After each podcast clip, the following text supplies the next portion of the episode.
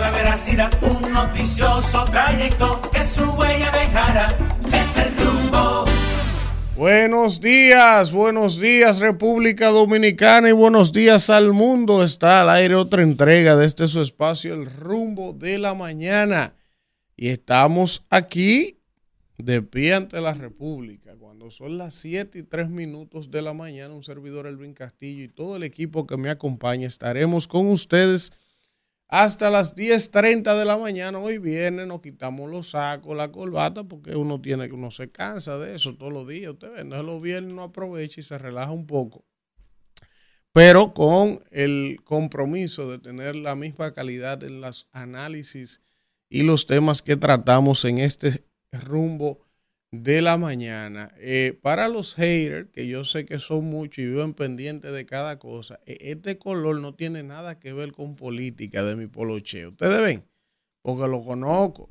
Entonces, nada, estamos aquí para llevarles un contenido importante. Eh, acaba de llegar un popi aquí a la cabina. Entonces, ¿cómo le fue a las águilas anoche? Lo mataron. Es verdad, gracias a Dios que no lo vi el juego entonces. Lo mataron. No, usted no lo podía ver, usted estaba anoche No, yo me ingiriendo No, bebidas no, etílicas. no, no, no. No, claro que no. No, si yo no No, y me aquí, lo juro y se lo creo. No, que no, que no me tuviera lo aquí. juro y se lo creo No. porque cuando yo hablé con Me usted, voy a tirar de rodillas. oiga lo que es esto, Kelvin. Yo anoche hablé con este señor como a las 10 de la noche. Fíjate lo que son dos tipos de hombres distintos. Yo a las 10 de la noche, después que Kelvin dio una jornada de trabajo, Isidro, hablamos. ¿Dónde usted está, profesor? Yo saliendo del gimnasio, camino a mi casa, cansado después de trabajar el día entero, me fui por mi gimnasio a las 7 de la noche. Cuando digo, ¿y usted dónde está? En Don Pepe. Oye, en Don Pepe. Humildemente, profesor. Humildemente. Claro. Entonces, esto, esto- esto no puede ser. Esto no puede ser. Oiga esto, Alfredo de la Cruz. Estoy narrándole a la audiencia del rumbo de la mañana. Entre, entre. Para que usted vea los dos tipos de hombres que, que nos diferenciamos. Sí, e- e- el señor Abreu y yo. Anoche a las 10 de la noche tuvimos una llamada telefónica. Acá los viernes de Polo Chepa, yo sabía ¿Dónde yo iba? ¿Dónde yo iba? Saliendo del gimnasio.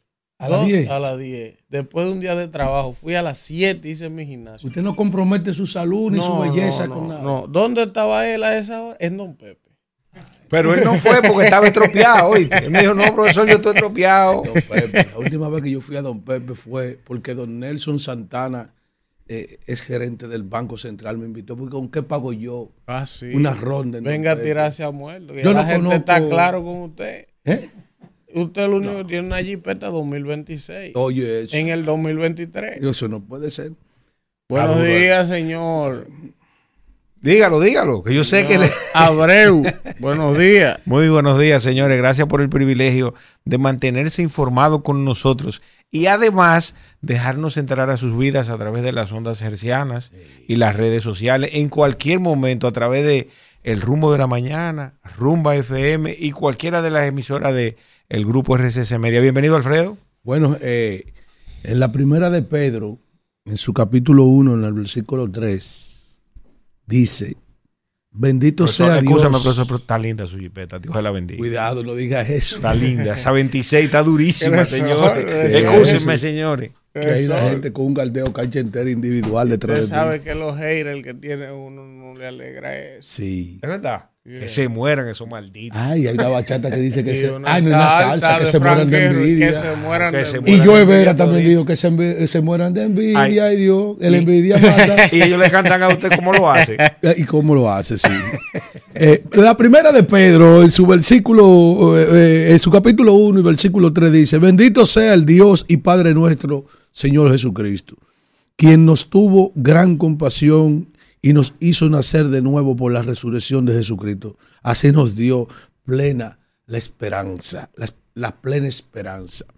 Señores, muy buen día a todos los dominicanos eh, de aquí y de allá. Gracias a Dios hemos llegado a este viernes, hoy viernes 27 de octubre del año 2023 y estamos eh, finalizando el mes, pero finalizando el año. Yo nunca había visto un año que se haya ido más rápido que el año 2023 en mis cuarenta y tantos años de edad que tengo. Es es más, yo voy a cumplir Claro. profesor. 48 años Para en enero. usted, pero yo nunca había visto, no, no, no, Pero profesor, este año tiene una profesor, bajada. Pero para usted se ha ido rápido. Profesor, pero incluso- los años que vienen se irán. Profesor, así, pero el porque que- el que no tiene necesidad de básico, usted no ha visto No. una vaina que se vaya más rápido que un mes para el que no tiene problema económico. Ahora, el que cobra quincena, que está desesperado esperando esa quincena, eso es lo más largo. Y, y- y otra cosa, profesor. Usted Para tiene- usted ha sido corto porque usted no tiene No. problema básico. De, no de- tengo de- problema. no, yo no, tengo más problemas que el libro de álgebra de Baldor. No, yo le voy a Pero decir- ven acá, de- de- no te- ven acá. pero oye lo que te voy- el, el libro de álgebra de Baldor De- no tiene más problemas Ah, que yo. ah, y, que- y- y, oye, y el- el libro de álgebra tiene la solución atrás. No sé dónde está la mía. Pero mira, Elvin, eh, Elvin tiene tanta razón que, que además en su comentario inicial nos dijo que está vivo, suelto y sin medida de coerción. Porque No, eso- sí. esos que están ahí con medida No, también se no, encuentran largo, profesor. Usted sabe que yo me casé y me divorcié de la misma mujer. ¿Es verdad? Claro, yo me casé, yo me casé, yo duré nueve años de amores con la mujer mía. Me casé, duré siete casados, me divorcié, duramos cuatro de y nos volvimos a casar de nuevo. Y ahora mismo tengo yo bajo medida de coerción algunos siete u ocho años. Nueva vez. Sigue ahí. Señores, Por suerte mire. que ya no me estoy yendo hasta ahora, profesor. Ah, por eso es que usted está hablando estoy así. ¿Y cuenta. cómo usted Oye, está bien. seguro que ya no lo estoy Profesor, yendo? está cambiando los muchachos y cosas que van para el colegio. Oye, Eh. oye, lo que él está apostando. Ah, sí, profesor, profesor. hay audífono. Sí. Ah, pero esto está, esto está bueno, un. Eso, cuidado. eh. Hoy es viernes. Cuidado, es viernes y esa frase, cuidado. No quiero problemas, ¿verdad? Vamos con los titulares. Vamos con los titulares. No me pongan la pizarra de la pelota ahora. No me pongan la pizarra de la pelota. A mí no me ponga la pizarra de la pelota porque ya yo no voy. a- Oye, el escogido me tiene harto. No, pero. Ya el escogido me tiene harto a mí. Coño, pero el escogido gana los dos primeros juegos de la temporada como todos los años. Ya han perdido cuatro en línea. Oye, la suerte que por lo menos están bateando. El equipo está bateando, pero ahora los pinches no sirven. Todos los días en seis carreras, siete carreras y pierden el juego. Diablo. No, es- no, no, yo no me cambio, no me cambio ya a esta edad. Estos 35 años de vida, a estos 35 años de vida siendo escogidita, me voy a cambiar ahora. Dios mío. Profesor, los Knicks de Nueva York, ¿como cuántos años tienen que no ganan? No, los ni, yo perdí la cuenta. Incluso, lo, mira, los ni de Nueva York y los cachorros de Chicago, profesor. Los cachorros de Chicago de Grandes Ligas. En el 70. fue No, oiga esto. los los. En el 70 ganan la última vez, pero los Los- cachorros de. Chicago fue peor. Los cachorros de Chicago Ah, sí. terminaron eh, derrumbando uno de los refranes populares más grandes. Porque hay un refrán que dice, no hay mal que dure 100 años ni cuerpo que lo recita. Los Q duraron más de 100 años sin ganar. Sí. Más de 100 años. sin- a su play. No, lleno el play, hago emborracharse, Sí. todos esos gringos locos. Los, los Knicks también. No, ni tienen desde el el no- 70. y desde el 99 que no es una final, pero ya esto. Y siempre esos fanáticos fieles ahí, hermano. En los Knicks de Nueva York en la NBA. Y, lo- y mira, y Chicago. Mira, eh, de- decía Camilo VI en una canción. Tarde o temprano, algún, Algún sueño se cumple. Y pasan los días sin que el cielo. Te canción me pega a mí Sí, también. sí, tarde o temprano. Tarde o ¿Por qué le pega a usted? Pues, Pase a explicar. No, porque el escogido, el escogido tiene siete años, profesor, que no gana. Se Siete años. Siete años. Profesor, mire, mire este minimalismo que llegó aquí. No, hombre. Animal, animal, Animal Print, Profesor, profesor. Yaguate, eso era ma- minimalista. Animal print. Eso es Animal Sí, profesor. Animal que, que, que la, la, la moda primavera-verano, que yo cuánto, de todos esos señores del tercer género, que siempre... Del tercer género. Del tercer género. Ya vamos como por 50 géneros. L, G, T, B, I, Q. Y y Z. Todes. Más plus. Todas ellas. Plus. ¿Y cuál? Plus, porque Ah, más. pues, pues, acuérdate que tiene un son plus. todo incluido, los plus. Sí, tiene, una, tiene un signo de más al Buenos final. días, señora Caminero. Buenos días, equipo. Buen día, feliz inicio del fin de semana. Ustedes saben, siempre aquí, como digo, de pie ante la República. Bueno, Gracias a Dios que nos permite llegar a todos ustedes cuando son las 7:13, viernes 27. 27. Hace un año el coordinador nos estaba llevando a Madrid. Hace un año. Hace un año nos estaba llevando a Madrid. bueno, Un año después estamos aquí sentados, esperando que lo lleve de nuevo. esto no es fácil. Esto no es fácil. cargar con Hay que, hay que llevar a los nuevos al equipo. Pues son ¿verdad? el- el- el- Digo, son el- gente que el- viaja, no el- necesitan eso. El álguina de un burro. El álgamo. El álgano. Sí, sí, el- pero el yaguate, el álguina. es otro país. Oye, Yaguate. el yaguate, otro país. El álgana o el álguina de un burro, solamente liviado cuando está cargado de dólar. pero cuando es de plátano, Qué de yuca y piedra, eso no. La- ¿y ¿Qué es lo que pasa en ese chat? ¿Qué es lo que pasa en el chat? Ah, porque él viene con su una polochorcito y por las mujeres locas. Eso está, eso está en ese chat que se acabó. Eso es increíble. Sabes que, que, que, que no so- yo nunca he visto una mujer volverse ¿Cómo que loca. está como paloma en sin caliente, hermano? Profesor, cuidado. Yo nunca he visto un hombre- una Cuidado. mujer. Sabes que nosotros los Yo lo hombres- conozco, usted Ve- está loco. No, déjeme decirle. Hay una mujer que uno la ve esbelta, con unas piernas hermosas, eh, con una silueta y unas pompis pronunciadas, naturales, y una pechonalidad fuera de serie, una mujer linda. Y nosotros los hombres nos damos por los codos y nos desesperamos y vociferamos. ¡Mami! Mami, toda esa vaina.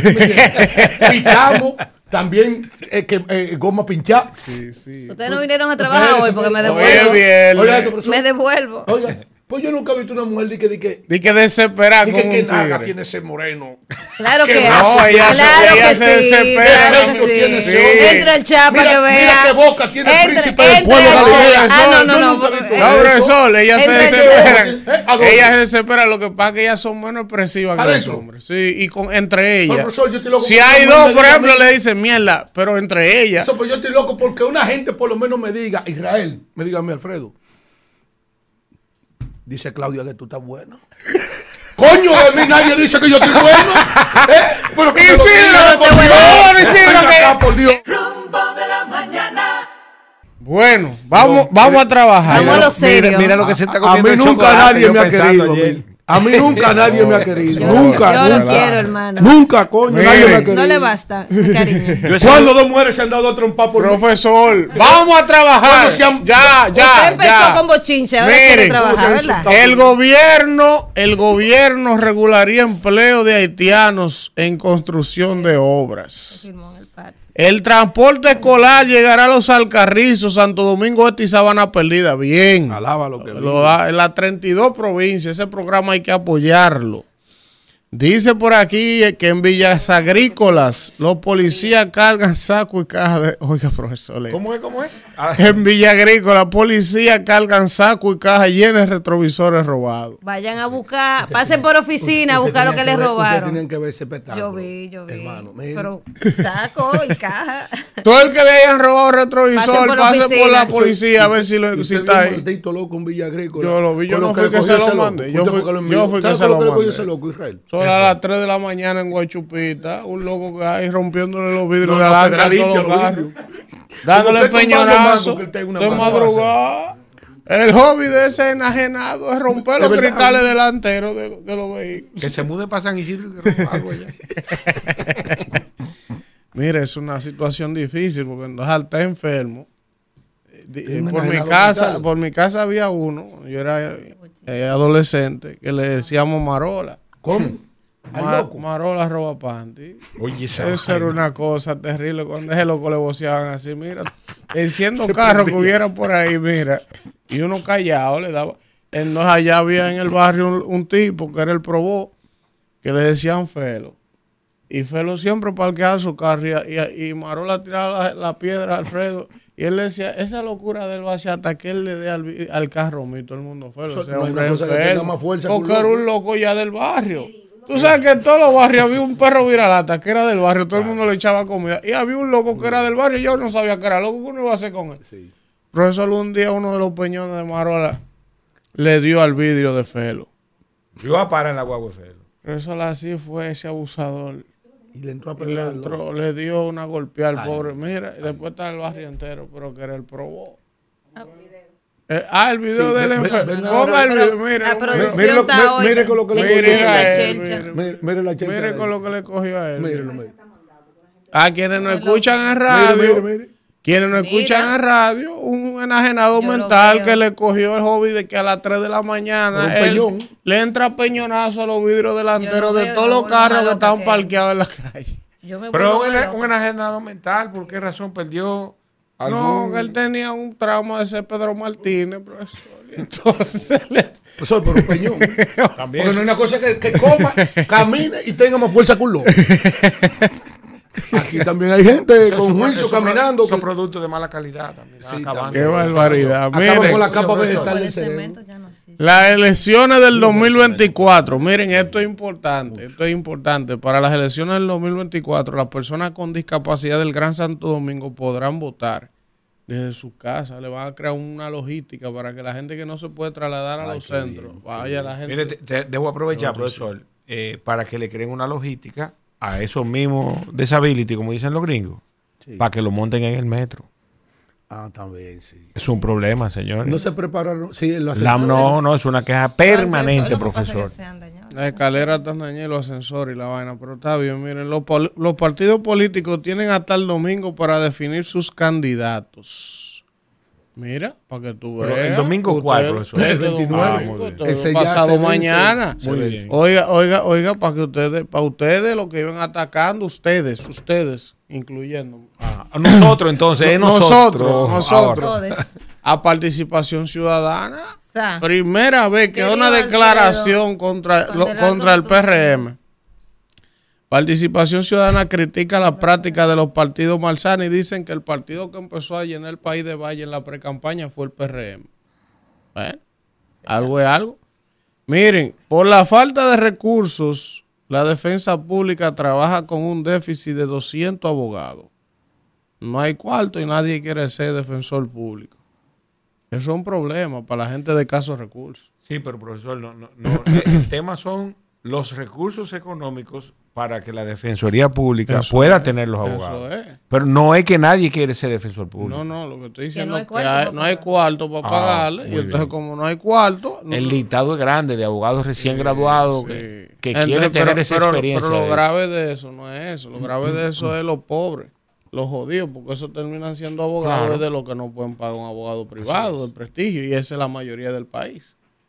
Entonces, eso es un problema. y que- medidas para todo el mundo. Profesor, yo le quiero preguntar a Alfredo de la Cruz, ya que él es un íntimo amigo de esta persona. ¿Qué fue lo que le pasó a Danilo ayer? ¿Usted vio, profesor? Cada vez que Danilo se afeita el bozo, está- cada vez que Danilo se afeita el bozo, él se pone como Goku, profesor. Como, como Goku. Oh, pero él fue ayer y dijo que esto es una maldición, este gobierno. Oh, pero son los proyectos En que dejaron video. encaminados el pasado gobierno y lo han destruido. Sí, profesor, pero que él... Una que- maldita maldición. Pero que está él. bien, pero que tiene que estar tranquilo. Pero Él, va. está en su- él va a pasar su noche buena tranquilo, que deje de estar cuqueando, no vaya a hacer Pero esta cosas. vaina hasta el 24, ya siete meses lo Está coge bien. cualquiera de O cárcel. sea, entonces, Ahora ah, yo estoy mandando a poner, estoy mandando a poner impedimento de salida a lo que están, para que estemos claros. Que nadie salga como Mira. Y ya, y ya yo tengo el nombre del que vaya a llevar los expedientes, profesor, pero- el, del otro Guido. Pero mire, Ah, ¿usted señor cree que eso profesor, oiga esto. Y que Entonces, nadie se Y de la otra Jenny, y del otro Camacho. ¿Ya Oiga esto. Ah, Oiga, oiga esto, profesor. y de la otra Nuria y la otra Pero Alicia. caballero, déjeme fácil. hablar, cállese, oiga. Eh, Nosotros también vamos a trancar gente. Dani lo dijo ayer, Dani lo dijo ayer. Dani lo dijo ayer, dije, ¿qué segunda vuelta ni segunda vuelta? Nosotros vamos a ganar en primera vuelta. Pero ¿y qué era lo que estaba fumando ayer, profesor? Porque ¿y ¿cómo? ¿Quién que va a ganar qué? Eh, eh, eh, ¿quién- pero ¿quién que va a ganar el qué? gallo, el gallo, antes de, de hacer alianza, siempre dice que nadie le gana a él ni siquiera en primera vuelta. Luis Moreta. Resolía, que usted está ayudando a su candidato. Me yo le Comparando el candidato de su partido con No, Luis el Gallo. No, con Luis el Gallo, sino que, que tú tienes que vender esperanza. Coño, así no me defiende. Pero está bien, tú tienes que vender Pero esperanza. esperanzas reales, profesor, porque usted no podía hacer ridículo. A pesar ¿Y de que cómo Dani Danilo va a decir en una que actividad pública que lo están grabando? Que qué segunda vuelta ni segunda vuelta, que ellos van a ganar en primera vuelta. Profesor, vamos a hacer Bueno, una pero cosa. si tiene fe. Perdone. O sea, Eh, Ah. todos están trabajando Uno- para ganar Profesor, en la primera vuelta. O sea, ya no, después de ahí. tiene yo- que Es que él no puede ser, él no, sí, pero que él no puede, decir- aunque él sea realista, él no puede salir a decir que van a perder. Pero- pero aunque tenga un realista, 5%, o sea, pero- no, pero no un hay no, Vamos a ver, a no, poner no, las no. cosas. Deme un en- momento. Pero espérese, espérese, para que pongamos la Porque usted vino aquí el viernes pasado lleno de fe de que el escogido va a ser no campeón. no Pero. Luis dice que tiene lleno de fe 69. ahí. Pero, profesor, Luis dice que tiene 69 y no llega a 37. Qué barbaridad. Pero oye, oye, Luis Profesor, dice que tiene pero déjeme 69 hablar algo, y no va- llega a pero 37 vamos a con hablar encuestas algo. reales. Pero vamos a A hablar 38 algo. no llega. Caballero, espérese, que usted se Si bébase la el patilla. Bébase la la patilla. Usted, yo no le estoy diciendo a él que salga a decirle a los peleaditas que Abel va a perder. Sí, algo así. Pero tampoco que va a ganar en primera No, vuelta. Porque, decir porque, porque evidentemente nadie es loco. Todo el mundo sabe cuál es la realidad del panorama político. Eso, entonces, ¿qué usted quiere u- que salga a no, decir? usted Vamos a perder. No, Vamos a no liar. tiene que decir que va a perder. Ahora, usted sale a motivar a su tropa, arengar su tropa, pero desde lo real. Bueno, Sol, pero- no puede estar No, hablando. deme- vaina. ahí no estamos deme un de minuto, mire. Tú sabes que el No, presidente... ustedes los peledeístas se ponen susceptibles. Perdón, de de- de- decir algo. Eh, el presidente Medina está haciendo un periplo por una gran cantidad de lugares de la geografía nacional, donde te dejó establecido a través de la visita sorpresa innumerables proyectos que este gobierno ha abandonado. Está bien. En términos real, el Partido de la Liberación Dominicana es una de las principales fuerzas políticas del país en términos estructurales. Si bien es cierto que quizá su candidato no esté... No, no, su no, nuestro. pero cuál nuestro, yo soy un hombre aquí del pueblo, del Partido del Pueblo de Galilea, eso es lo mío. Yo estoy aquí como un periodista Y de- y usted va a ser- objetivo y usted va a ser responsable. embajador de- Sumamente objetivo. Claro. Sumamente objetivo. Entonces, ¿qué pasa? Esa estructura que tiene el PLD, usted sabe bien que es una fuerza de decisión de este país y no se puede degradar y usted pensar que él se va a derrotar. Pero ¿quién está diciendo eso? ¿Eh? Entonces, Yo ¿tú no estoy diciendo eso. Yo quiero que él diga que vamos a sacar al Profesor, Luis gobierno. tiene 69. Pero Este programa es suyo. escúcheme. Tiene 65. Pero escúcheme. Tiene porque 52. Usted me está manipulando. Vamos a ver. Yo no quiero que él diga que va a perder. Ahora tiene que ser real. Él puede decir, vamos a, a desplazar al PRM del gobierno. Eso es un- es un buen argumento, pero no él solo. Tiene que ser con una alianza. O sea, los planteamientos tienen que ser lógicos. Eso es lo único que yo estoy diciendo. Yo lo único que quiero es que usted respete a ese hombre. No, yo no lo irrespeto. Ocho años, Pero- presidente de y la yo lo irrespeto. Usted puede estar de acuerdo o no. No, pero Oye, que, pero oye, que, sí, no, sí, no, no, no, un no, irrespetuoso, nunca, nunca. Usted nunca, no, usted Oye, nunca. el solo hecho de que tú digas que cuando él se quita el bozo, ¿a quién que se parece? Que. ¿A quién Ajá. se parece? ¿A quién se parece? ¿A quién algo se parece? Igualito. Usted es un irrespetuoso. Usted es un irrespetuoso. Profesor. Eso es irrespetable. Que se parece No, a no, Balaguer. ¿Usted dijo quién es Goku? Cuidado, dice Goku. Una sola cosa quiero decir, finalmente.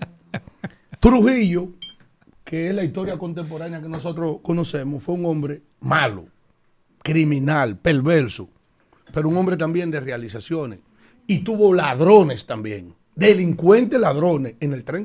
Usted me deja interrumpirlo. déjame No, no, no, no, Sí. no, porque porque, oye, oye, yo quiero decirle algo. Qué barbaridad. Rafael Leonidas Trujillo Molina no hizo nada bueno por este país.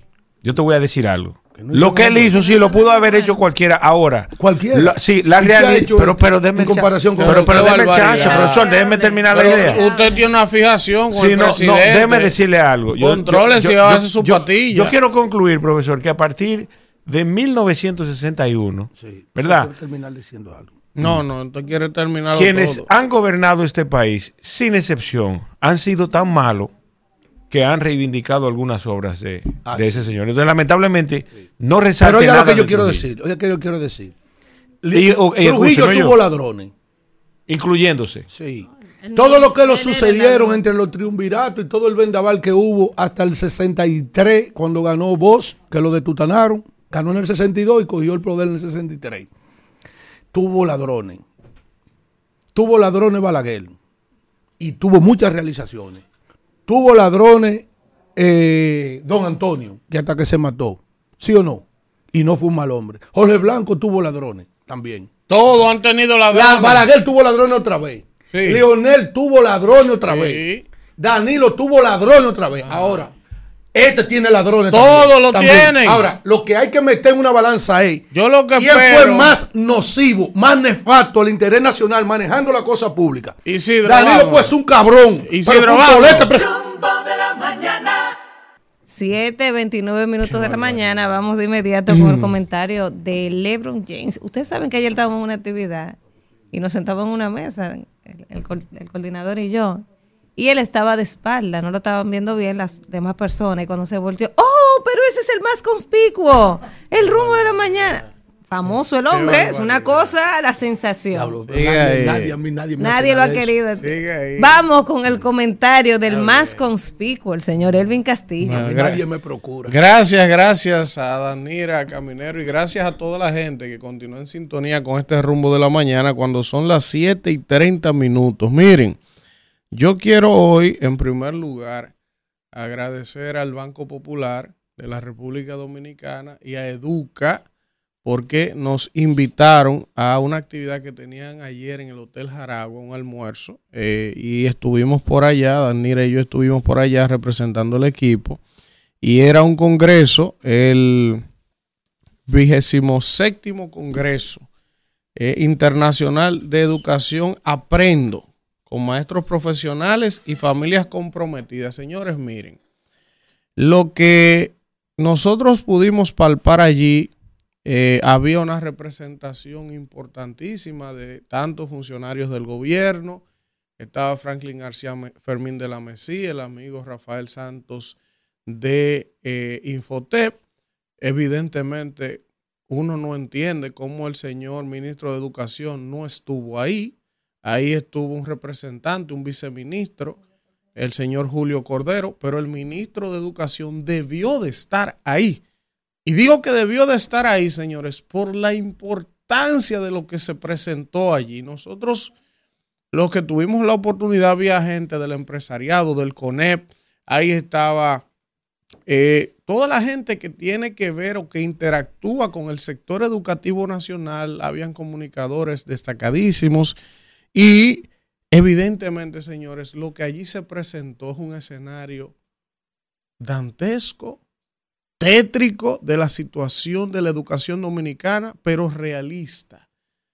Con lo que yo me quedé y lo positivo, porque siempre trato de buscarle algo positivo a todo, es que todas esas métricas y toda esa información está recogida, está levantada, se sabe dónde está el problema, se sabe lo que hay que hacer para salir del problema educativo nacional.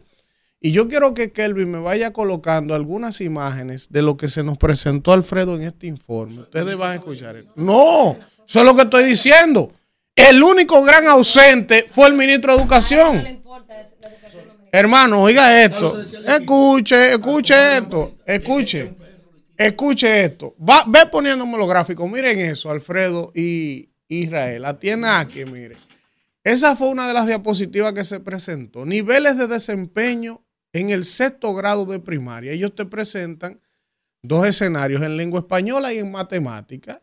Y te va presentando, por ejemplo, que en el nivel básico tienen un manejo elemental, un manejo aceptable en, en lengua española y un manejo satisfactorio en la comprensión en lengua española. De, esos son los estudiantes de sexto grado de primaria, pero eso fue del año 2018 al año 2022, ¿verdad? Una métrica que ellos hacen. La comparación del 18 al 22. El, el amarillo, para quienes nos ven en YouTube, era en el año 2018 y el azul el año 2022. Entonces, cuando usted se va al lado de matemática, ustedes ven el cuadrito que está en rojo para quienes nos están viendo, Alfredo, oiga lo que es. Eso es que en el año 2018, antes de la pandemia, ¿verdad? Prepandemia, el 4.1% de los estudiantes de sexto grado de la primaria tenía un dominio básico de la regla de tres de matemáticas. O sea, eh, las operaciones básicas, sumar, restar, dividir, los estudiantes de sexto grado, solo un 4.1% en el 2018 tenía dominio de eso. ¿Ustedes saben cuánto es ese número hoy después de la pandemia? 0.7 de los estudiantes. O sea, uno de cada 100 estudiantes tiene dominio de la regla de tres matemáticas hoy en este país. Entonces, eso es una cosa. Cuando el mundo, todo lo que se está proyectando ya en el presente y en el futuro es la investigación, la ciencia y la matemática, lo que está dirigiendo el mundo.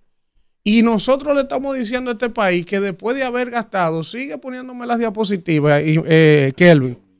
¿Tú sabes cuánto se ha gastado, Alfredo? Mira el número.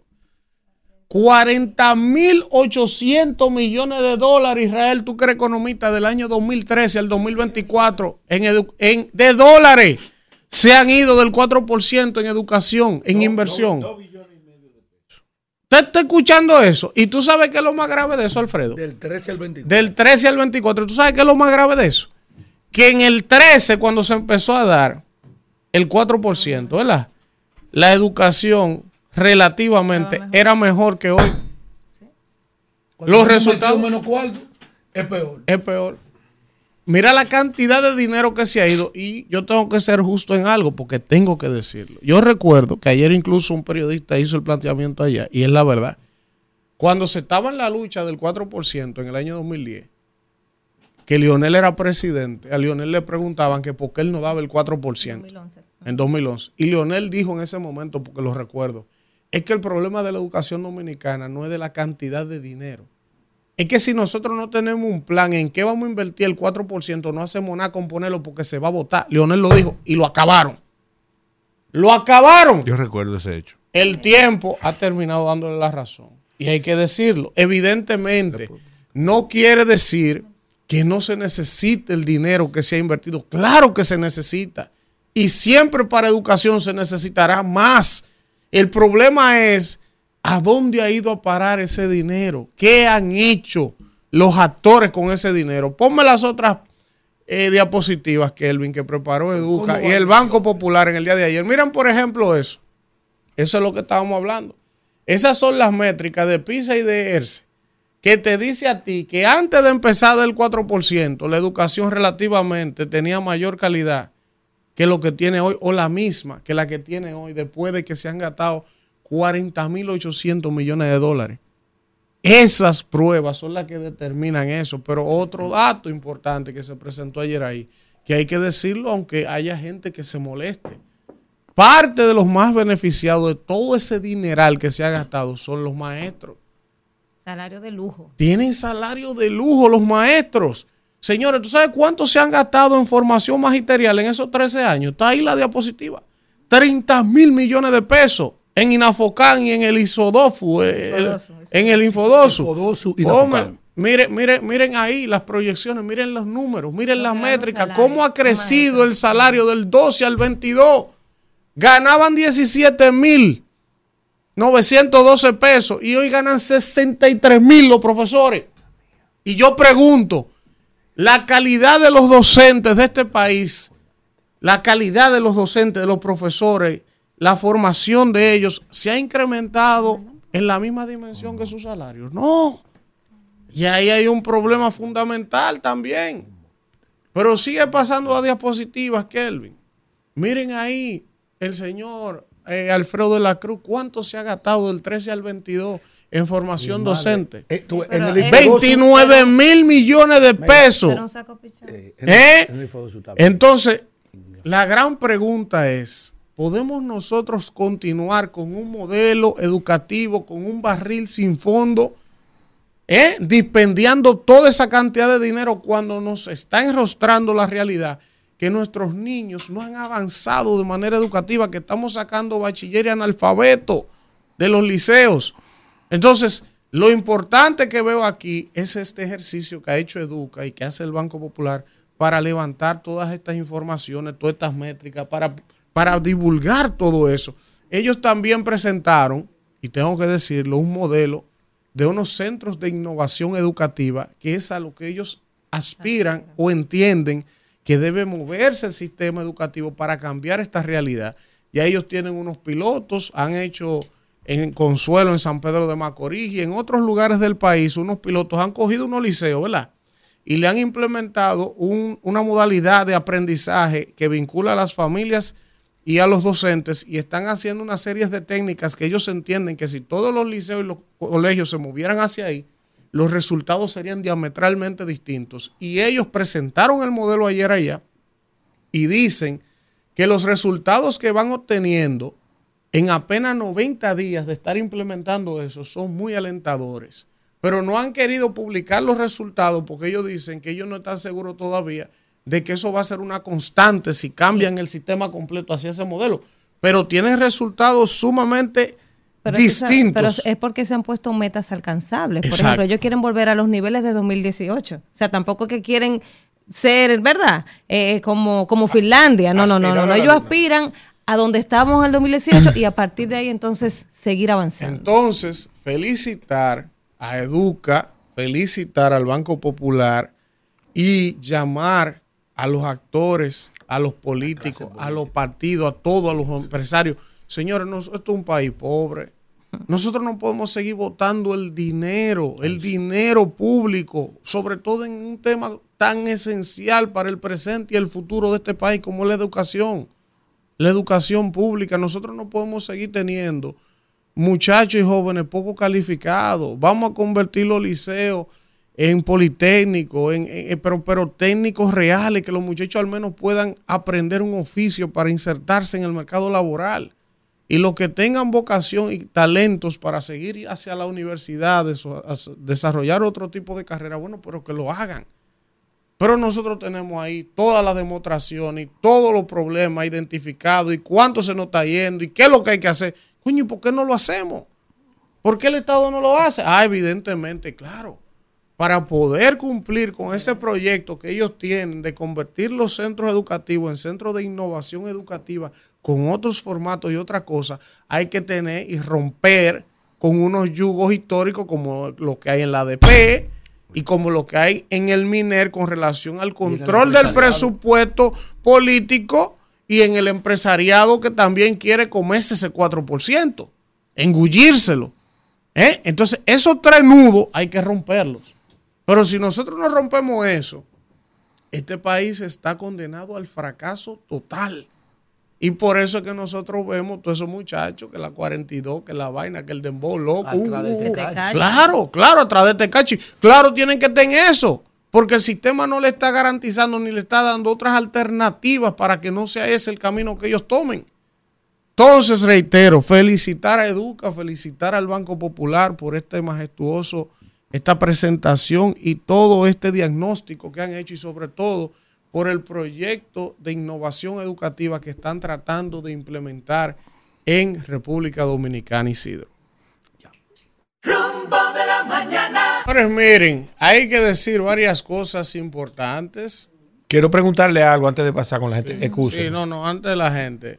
El Licey ganó. Ponga la pizarra. Y la reina del Caribe. La gorrupela esa ganó. Ah, sí, ok. Ganó anoche y las águilas del escogido perdimos. Está bien, estoy consolado. Por Ah, no, porque usted, entonces, entonces las reinas del Caribe, nuestras reinas gloriosas. Le digo una cosa, la selección de deportes más querida de la República Dominicana, por encima de la de béisbol, por encima de la de basquetbol, son las reinas del Caribe entre el pueblo dominicano, déjeme decirle. Son las más queridas. Las más queridas entre la gente. El pueblo, esas mujeres nosotros las amamos, las adoramos, las queremos porque han puesto nuestro nombre en alto y siempre, óyeme, nos hemos convertido en una potencia. Ayer le ganamos a Brasil la medalla de oro en los Juegos Panamericanos y esas muchachas nos han colocado a nosotros en lo más alto de la cúspide mundial en el voleibol. ¿Sabes lo que un paísito como este queda de que entre los 10 mejores países del mundo en voleibol?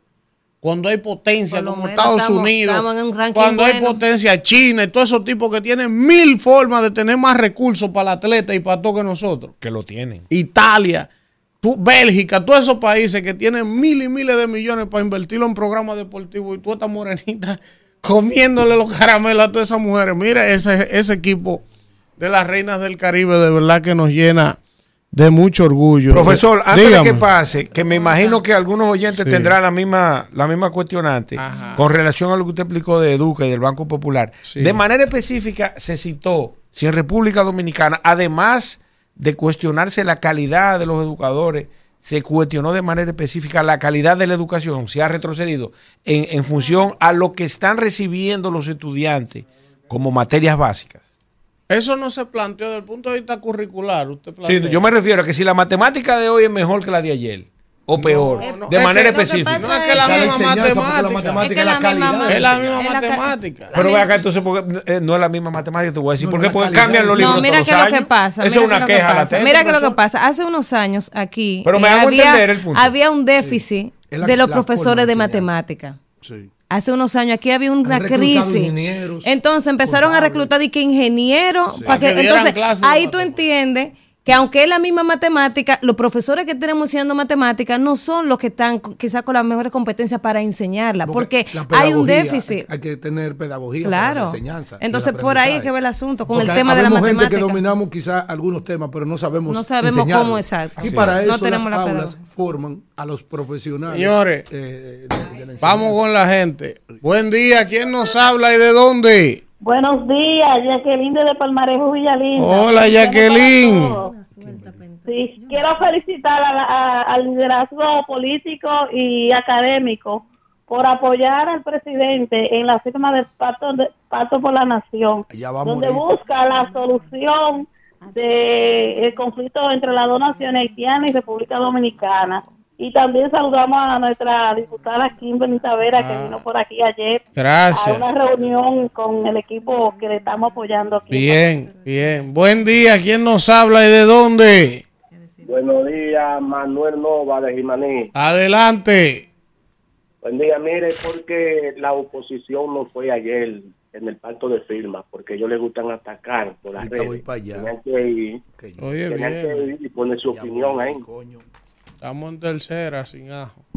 Es quieto. Buen día, ¿quién nos habla y de dónde? Buenos días, Eli. Habla Francisco Mato, de Santo Domingo Norte, hermano. ¿Quién nos habla y de dónde? Francisco Mato, de Santo Domingo Norte. Adelante. Hermano mío, eso para que veamos algo, mírame. La oposición ayer hizo un comunicado que no va a firmar el convenio que está haciendo el, el señor presidente para ver cómo se, se- se le- se le soluciona alguna problemática para Haití. Eso está muy mal, porque si ellos creen que ellos le van a bajar la puntuación al presidente, está muy mal ellos. Porque Bueno, al contrario, ahorita eso se da bien, el presidente sube más puntos. Buen día. Yo prefiero no hablar de eso. Buen día, ¿quién nos habla y de dónde? Buen día, buen día, Elvi. Jackson de Santo Domingo Este. Adelante, Jackson. Elvi, Mira, com- eh, completamente de acuerdo con tu comentario. Yo opino que la educación va primero, ¿tú me entiendes? Y la gente tiene que tomar muy, muy, muy en serio lo que está pasando con nuestra juventud. Eh, otra cosa, Elvi, antes que tú me cuelgues.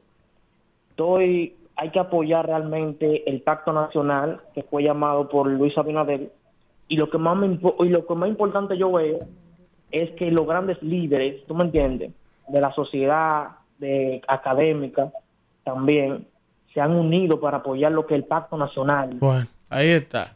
Buen día, ¿quién nos habla y de dónde? Buenos días, rumbosos. El León de Manhattan. Sí, dos cositas. Lo primero es, cuando usted va a firmar un pacto o un contrato o lo que sea, lo primero que usted tiene que hacer es que se lo den para usted leerlo. Para ver lo que hay, usted hace su enmienda, hace su sugerencia o lo que sea. Ayer fueron esos 28 partidos y esos 17 intelectuales a firmar algo que no habían leído, porque a ellos no lo mandaron a ninguno. Seguro que no lo mandaron, porque ahí fue que le dijeron que cualquier sugerencia que se la dijeran, pero después de que afirmar sin, sin leer y sobre la educación. Yo le dije a ustedes de que ustedes estaban en el otro bojío. En el otro. Sí, eh, yo le dije a ustedes que hasta 2012 la educación era mejor. ¿Tú sabes por qué? Porque había un, una, una dinámica que se hacía todos los, todos los, meses, que era el reconocimiento del mérito estudiantil. Y del país entero iban al palacio estudiantes, donde a los mejores se le daban computadoras, tabletas y otros implementos. Entonces, por esa situación, yo tenía relación en Tamboril con lo- porque yo era instructor de hipoteca en el área de contabilidad. Y yo, y, y yo le preguntaba, ¿cuál es el liceo hoy? Van, ¿cuál es, cuál es el colegio? Y competían entre ellos, a ver cuáles iban a asistir. Y por eso, la Bueno, no era que una cosa del otro mundo, pero era mejor. que León. bueno, ya se fue. Se fue. Buen día, ¿quién nos habla y de dónde? Buenos días, eh. De Stafford. Luis Manuel de Stanford.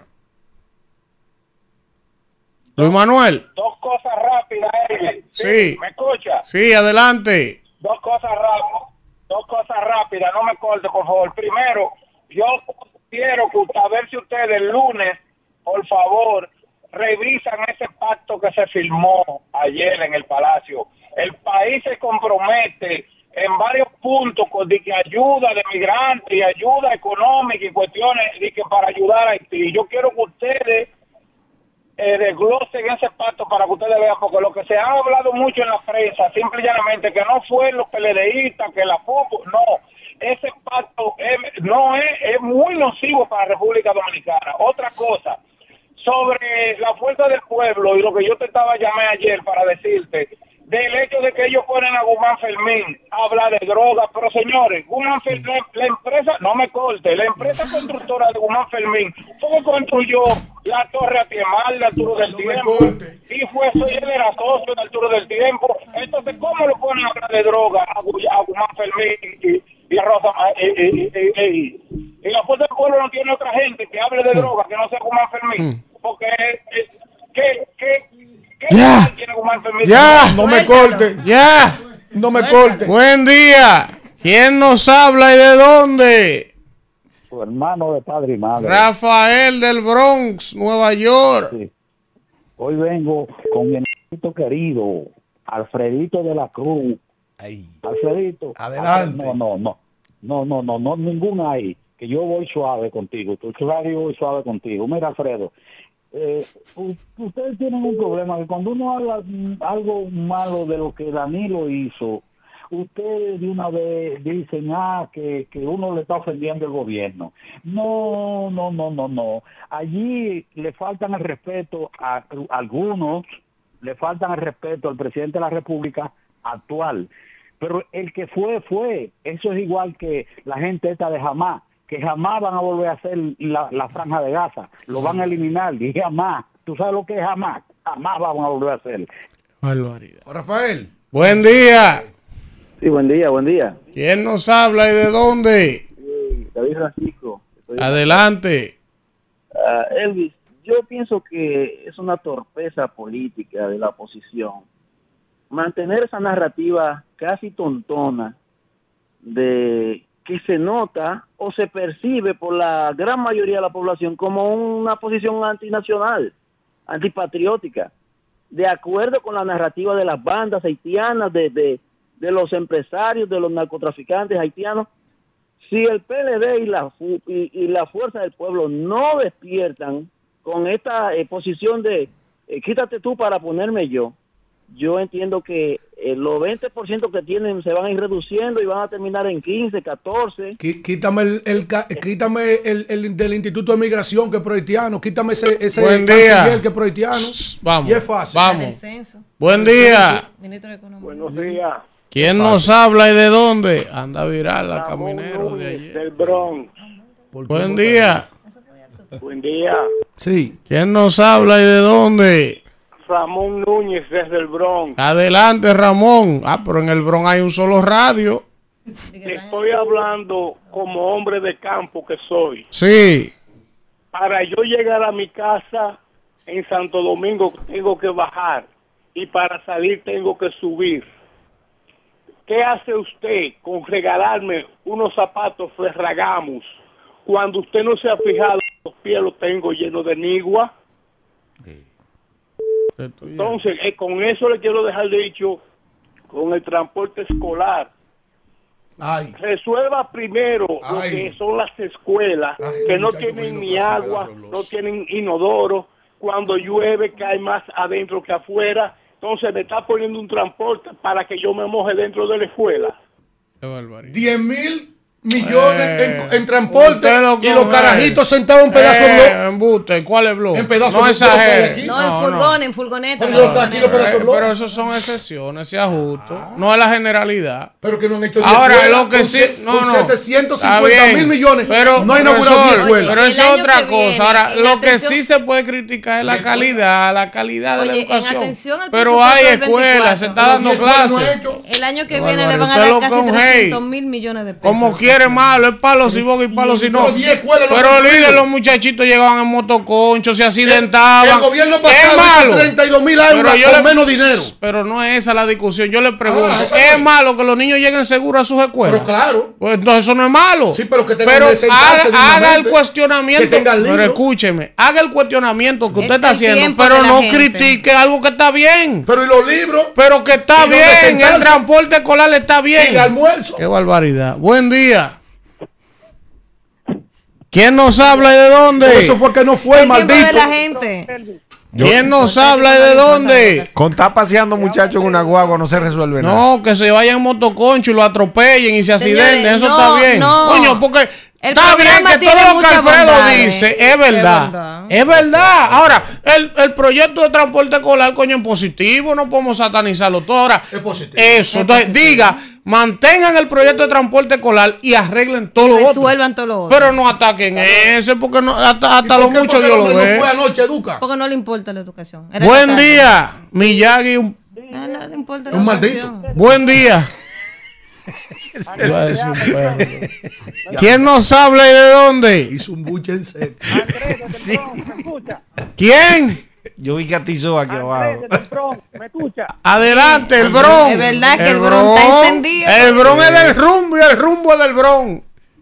Así es, Elvin, yo te quería decir del programa, del programa Global Entry, que es un programa de los Estados Unidos que te permite ingresar a los Estados Unidos sin hacer fila. Sí. Solamente habían 15 países que podían entrar, como Alemania, Reino Unido, y John Biden eh, admitió a la República Dominicana para que puedan para que puedan venir a Estados Unidos sin hacer fila.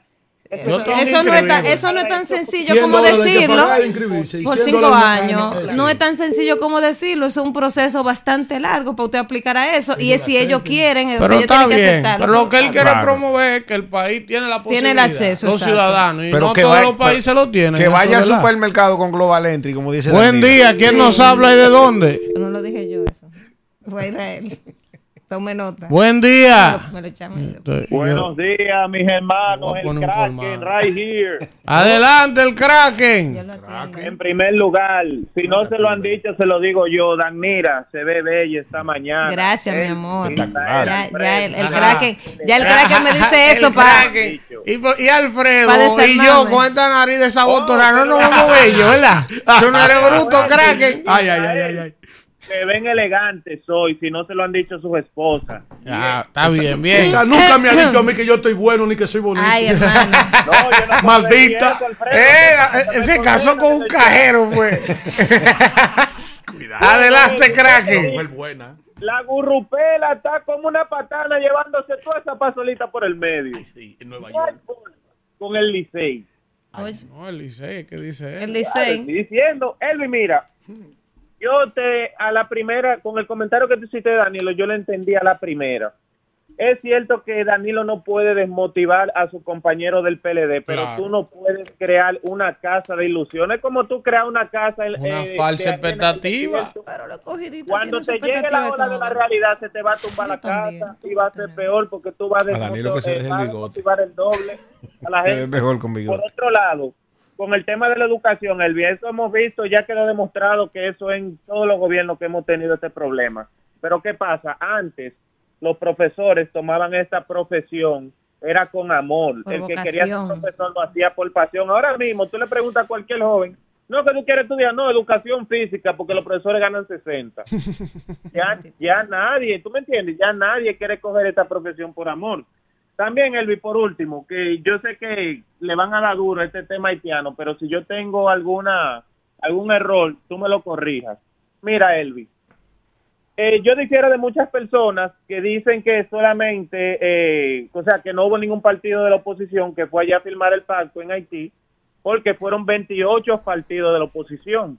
Entonces, con el comentario que hizo Alfredo, si ese pacto fue tan nocivo, fue es tan como como que tiene tantos problemas porque 28 partidos no se dieron cuenta Yo te y voy a decir tres principales comentario. de la oposición sí porque obviamente Leon, eh, Leonel Abinadel está buscando ya terminar de concluir ese problema ya definitivamente Bien, miren, Ahí está, ahí está el público de 28 Kimberly. El público de Kimberly aclamándola, que, que, que dónde que está. Jason, suéltala, Hay uno que dice, a mí no me gustan los comentarios de ella, pero hace falta.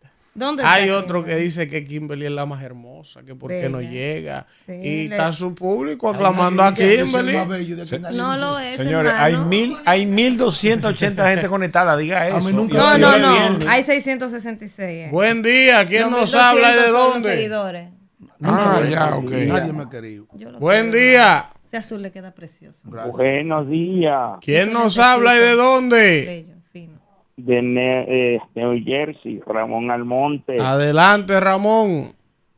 Sí, mirándolo a usted y ahí, que están adelante, adelante, que bien. Ah, Esto, estos comentarios lo veo muy bien. Y ustedes están adornados de una prenda preciosa. Qué bella mujer. ¡Epa! ¡Cuánto gusto, Ramón! ¿Y cuántos años usted tiene? ¿Cuántos años usted tiene, Ramón? decir es que hasta ahora eh, todo va bien. Vamos a pedirle al Señor para que se vayan resolviendo los problemas. Ramón. Eh, a su tiempo, a su tiempo. El caso Ramón, dígame. ¿cuántos años usted tiene? ¿Cuál es su problema con la edad? Ay, qué pregunta. Dígame. Bueno, parte de ustedes pueden ser hijos míos, 64. 64. Oh, pero usted está vivo y José pone Está bien. gozoso, papi, ropiada Pero ni. usted tiene, él tiene Con derecho. O nada más 64. usted. No, no, yo tiene no. derecho. Buen día, ¿quién nos habla y de dónde? Buen día, ¿cómo está Elvi? ¿Cómo se sienten? Bien. ¿Quién nos habla y de dónde? Te habla Wilson, Elvi. ¿Cómo está? Ay, Wilson del Mirador Sur, estaba perdido, Wilson. Oh, metido en Santiago, Elvi. Mira, déjame, déjame decirte primero lo de... Ponme el video ahí de Angiolino ayer, Elvi. Pero la verdad es que Luis es un hombre maltratador de su propio compañero, ¿eh? Pero ponme ese video, Elvi, pónmelo, por favor. Oye, otra cosa, Elvi. Elvis. Elvis. ¿Aló? Sí, sí. Mira, Elvin, yo duré dos días en San- Nosotros duramos dos días en Santiago ahora, Elvin. Mira, Elvin, el rechazo que tiene Luis. Mira, tú vas a un restaurante, un restaurante, un colmado, una plaza, Elvin. Es un rechazo total que tiene Luis. Mira, yo hablé con muchos PRMistas. ¿Tú sabes lo que le dicen ellos, Elvin? Que lo van a esperar en la base. Oíste. Así es que le están diciendo a Luis Elvin. Yo compré un, un litro de leche y me cobraron 100 pesos allá, en un colmado. Oye, Elvi, así es que está el país. ¿Cómo Luis dice que tiene 52, 53? Pero Luis ganó, Elvi. Porque hubo una división en el PLD, que sean políticos. Oye, porque el que no es político, yo le puedo decir eso. Pero- Bueno, gracias, gracias. Señores, miren, vamos con el chat de YouTube. Aquí en el chat ya apareció el señor Ralph Pérez otra vez con su Con su cuenta. nombre- con su nombre original. con su nombre original. Está Jessica Jiménez Núñez, Carol Mejía, está el señor Ricardo Olchi Priva, está también de Green Team, ¿eh? está por aquí Claudio Segura desde Sevilla, España. ¿eh? Está también por aquí Miguel Valdés, Marcos Tapia, Félix Medina, Olchi Priva. ¡Oh, Olchi! ¿Cuánto tiempo? Olchi de la Olchi siempre está fundadora. activa ahí. Siempre Sí, de la fundadora del programa, la primera radio escucha del rumbo de la mañana desde Suecia, todos los días, fija. Qué bien. Olchi está por aquí también. Saluda, Olchi. El señor Mario está por aquí, Joel Alexander Bello. Está por aquí también Manuel Félix. Denle like, comenten y compartan. Esmil Correa. Está Iselsa Hernández, Josué Almonte Burdier, Braulio Vázquez, Aridia Liberata Reyes, Fidel Guzmán, el Cañón de Santo Domingo Este, el Gallo Transporte de la Zona Oriental. Está por aquí el señor Eddie Click, Félix Medina, oiga quién, Víctor Villanueva, señores. Caso Señores, en Europa, gozándose la Dolce Vita. Está por aquí también eh, Altemar Portes desde Jaina, Estil Rodríguez. Está por aquí Carlos José Cross, Paula C, la de Willy Colón. Eh, No, la de. La de Rubén Blay, Rubén Blay, exacto. Está por aquí también Sixto Báez, hermano, nuestro. nuestro, sí. Jaime Luciano desde Washington. Gracias a todos por estar en sintonía con este rumbo de la mañana. Vamos a un contacto y regresamos con más después de la pausa. Rumbo de la mañana. Bueno, regresamos, regresamos en este rumbo de la mañana y vamos con el comentario de la señora Danira Caminero. Bueno, gracias, compañero Elvin, y gracias a toda la gente que está ahí en sintonía. Desearles a todos de entrada, no se voltee, confíe, compañero. Desearles a todos de entrada un feliz inicio del fin de semana, que puedan descansar y compartir en familia y aprovechar el frente frío que anda por ahí, señores. Aunque usted no lo crea, Con hay una, polar para acá. hay una brisita buena y decente. Anoche estaba yo casi sacando los abrigos. Con vórtice Entonces, polar. hay un frente, un, un- un aire polar ahí que viene hasta, que se estará sintiendo en el país hasta el domingo. Así ayuda estas temperaturas y este clima tan caliente. Miren, yo hace unas dos semanas, la semana pasada me parece que fue, hablaba en el país del tema de la mora judicial y hablaba de la situación de los presos preventivos y, trataba el caso eh, por el, porque cuando se estaba conociendo el juicio de las de los pastores que asesinaron de Villa Altagracia, ahí salió a relucir el tema del papá de la joven que tiene siete meses de ya, o sea, le, le- dictaron tres meses de preventiva y ya va por siete y ni siquiera se le ha conocido causa. Y yo exponía en ese momento la realidad de, de los preventivos del país, que hay más de 15 mil, hay, más, hay 25 mil privados de libertad y de esos el 70% es preventivo y de esos, de esos preventivos, de ese 70%, 70% el 50% eh, pues ya está pasado. Pues eh, antes de ayer yo veía en el periódico las, los familiares, eh, por favor salgan que me están No, no, distrayendo, no, no, gracias. Veía una información, eh, los familiares de un privado de libertad, de un preso ya condenado, que están pidiendo eh, eh, que por favor pues le dejen eh, llevarlo a su casa. Este hombre fue condenado a 18 años de prisión y ya lleva 10 años y está, eh, tiene una enfermedad terminal. Ellos dicen que su familiar tiene un tumor en la cabeza y están pidiendo la intervención de las autoridades para poder atender a su pariente en su vivienda debido al delicado estado de salud en el que se encuentra. El hombre ya es un hombre de avanzada edad, tiene 60 años, eh, de nombre Juan Delmo Rivera Ramírez, y está en, eh, en el Centro de Corrección y Rehabilitación en San Felipe de Puerto Plata con una condena de 10 años, que ya es de 18 años, y ya lleva 10 años. Entonces, ellos están pidiendo al juez de ejecución de la pena, Pedro Ulloa, que revise la situación de su pariente, señores. Y yo traigo el tema. eh, no la nota no da la información de por qué él está eh, apresado, por qué está cumpliendo esta, esta condena, pero un hombre ya eh, entrado en edad con un tumor terminal y que encima de todo le dio una trombosis y que la familia está pidiendo que lo dejen atenderlo a su casa porque ya está eh, en sus últimos días. Y yo traigo el tema porque como este señor, hay muchos privados de libertad. Y nosotros tenemos una relación, una situación eh, de verdad tétrica, deprimente en nuestras cárceles, el hacinamiento, que es un tema que se ha hablado bastante y que el nuevo modelo penitenciario ni siquiera ha podido resolverlo porque siguen nuestras cárceles hacinadas. Entonces traigo el tema porque yo creo, y que se ha hablado antes en, en la sociedad, que hay que revisar estos casos. Yo no sé si ustedes recuerdan el caso del señor, un señor de, de Yamasá, que lo metieron preso y tenía muchísimos años, eh, que lo metieron preso y lo tiraron ahí y se olvidaron de él.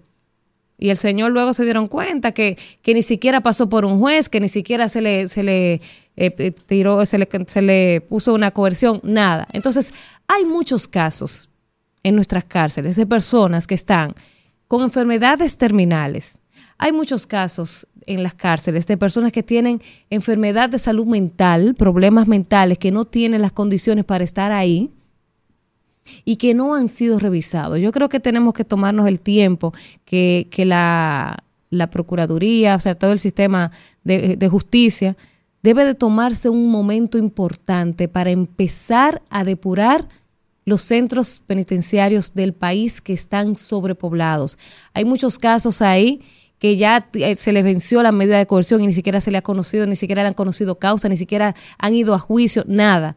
Hay muchos casos de personas que están enfermas, muriendo, muriendo, que le quedan días y están ahí y no se le da la oportunidad de, de ir a morir en su casa porque ya tienen enfermedades terminales, como es el caso del señor eh, Juan Delmo Rivera, que ya tiene 60 años. Entonces, es un tema de humanidad. Eh, apelar más al tema eh, de humanidad porque es una persona que evidentemente cometió un crimen, ya lleva más de la mitad de la, de la condena, pero yo creo que debería del juez de la ejecución de la pena de sentarse por lo menos y revisar el caso, eh, porque la familia denuncia que no, ni siquiera lo han recibido, no le están prestando atención y por eso fueron a los medios de comunicación. Y yo siempre digo aquí que los temas que no se mediatizan, pues lamentablemente no trascienden. Entonces ellos fueron a un medio de comunicación para ver si su caso pues es tomado en cuenta porque ni siquiera los han querido recibir para revisarlo. Entonces, aprovechar la oportunidad para revisar este caso del señor Juan Rivera, pero con él revisar otros tantos casos de personas que están muriendo en la cárcel porque tienen enfermedades terminales y que no son tratadas eh, ni siquiera con las condiciones mínimas que debería ser tratado un enfermo eh, terminal. Entonces quería exponer este tema aquí a ver si, si esto de alguna manera ayuda a esta familia y también con eso ayuda a otras tantas familias que están pasando por la misma situación, pero que no han tenido la oportunidad, ni siquiera de ir a los medios de comunicación a exponer su realidad. Y si es así, si se sientan a analizar los miles de casos que hay, yo sé que se va a depurar nuestro sistema. Hay mucha gente que está ahí, que ni siquiera, este, que, que pasó el tiempo de la coerción y que en, en, muchísimos casos ni siquiera son culpables porque sabemos cómo funcionan aquí las cosas. Entonces yo creo que hay que empezar a revisar esos casos. El, el, la Oficina de Derechos Humanos en el país estaba haciendo una vez un trabajo importante con eso. Yo no sé en qué ha pasado. Ellos estaban revisando cada caso y entonces salían como a gestionar para para resolverlos. Entonces yo creo que hay que retomar lo que está pasando con los privados de libertad, porque ciertamente hay mucha gente culpable, delincuente que está ahí, pero también hay mucha gente que está preso de manera injusta y que está ahí cumpliendo una coerción y se han olvidado, es como que lo trancaron y tiraron la llave al mar. Entonces yo creo que es tiempo de que se revise ese tema de los privados de libertad para empezar a descongestionar eh, nuestros centros penitenciarios. Y sí, y tiro. Rumbo de la mañana. Bueno, regresamos en este rumbo de la mañana cuando son las 8 y 16. Toda mi solidaridad con Carlos del Pozo, amigo de nosotros. Sí, hermano nuestro. Fin de semana, y fin también de semana. a Mauri Reina también. Sí, a Mauri Reina. madre también. Ambos hermanos. Una cosa más- no hay una cosa más grande que perder una madre. Eso es algo para lo que nadie está preparado. eso Nadie es está así. preparado. Ni un hijo, una madre. Entonces, toda nuestra solidaridad Eso es así. con mi hermano Mire, Carlos vamos a ver. Vamos a ver un incendio que hay. Que llama a Santiago, Claudia. Vamos a llamar a ver si aparece el amigo Ulises Rodríguez de Proindustria para ver si hay algún detalle de un incendio que hay ahora mismo en la zona franca de Santiago. Pero un señor incendio. Usted va a ver esto, Alfredo.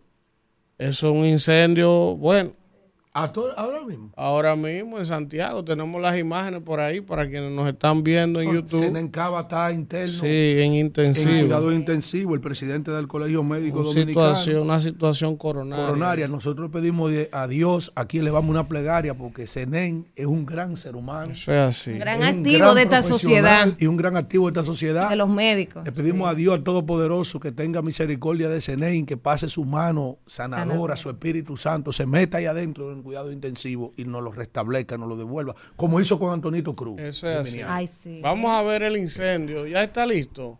Vamos a verlo entonces. Miren ahí, Alfredo. Gracias. Wow. Gracias a RN. Eso en Gaza. Gaza, eso es en la zona franca de Santiago. Pero Eh, eso gracias a nuestros amigos de RNN por eh, facilitarnos las Ay, imágenes. Oye, esta turista. qué bella. Qué barbaridad.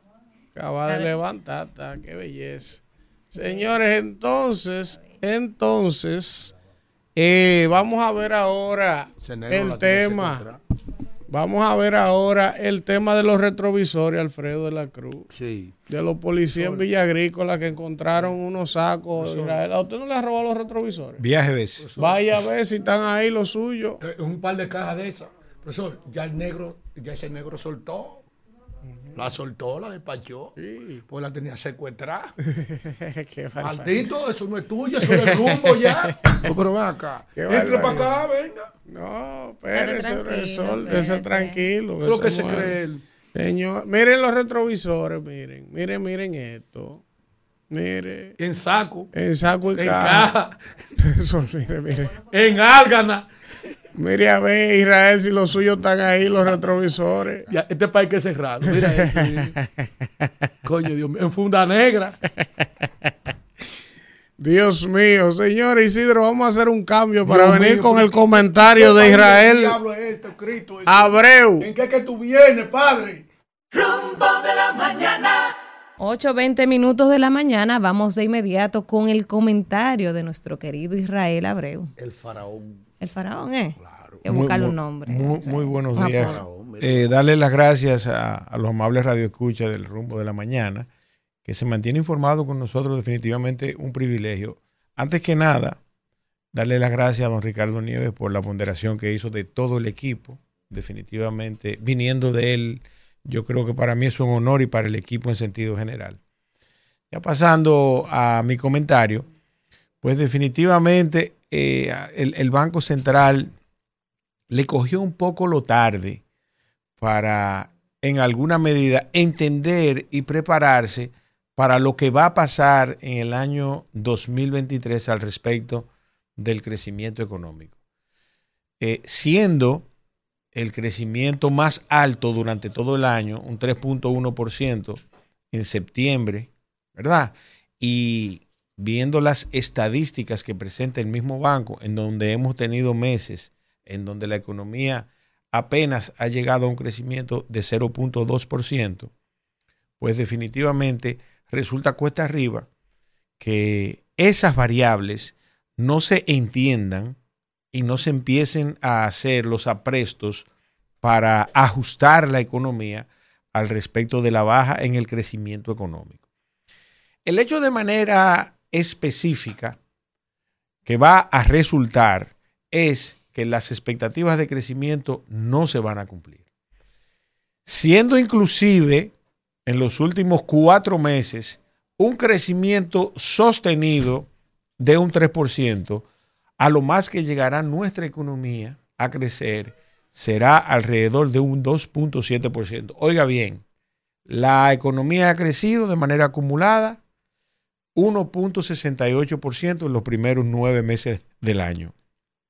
Y para llegar a 2.7%, tiene que crecer en octubre un 3%, en noviembre un 3% y en diciembre un 3%, cosa que lamentablemente es muy poco probable, a pesar de que ya el Banco Central publicó que va a crear otra herramienta de liquidez rápida por alrededor de 45 mil millones de pesos que van a estar disponibles en los próximos meses. Y a pesar de que uno de los meses más activos de nuestra economía es el mes de diciembre. Pero vuelvo y les repito, para quedar en un 2.7, nuestra economía tiene que crecer de manera sostenida, mínimo, un 3% en los tres meses del año que queda. Y esto lamentablemente va a resultar en ocasión de que se compare con la inflación, de que lamentablemente los ciudadanos vamos a terminar pagando esa diferencia entre el nivel de crecimiento y la inflación.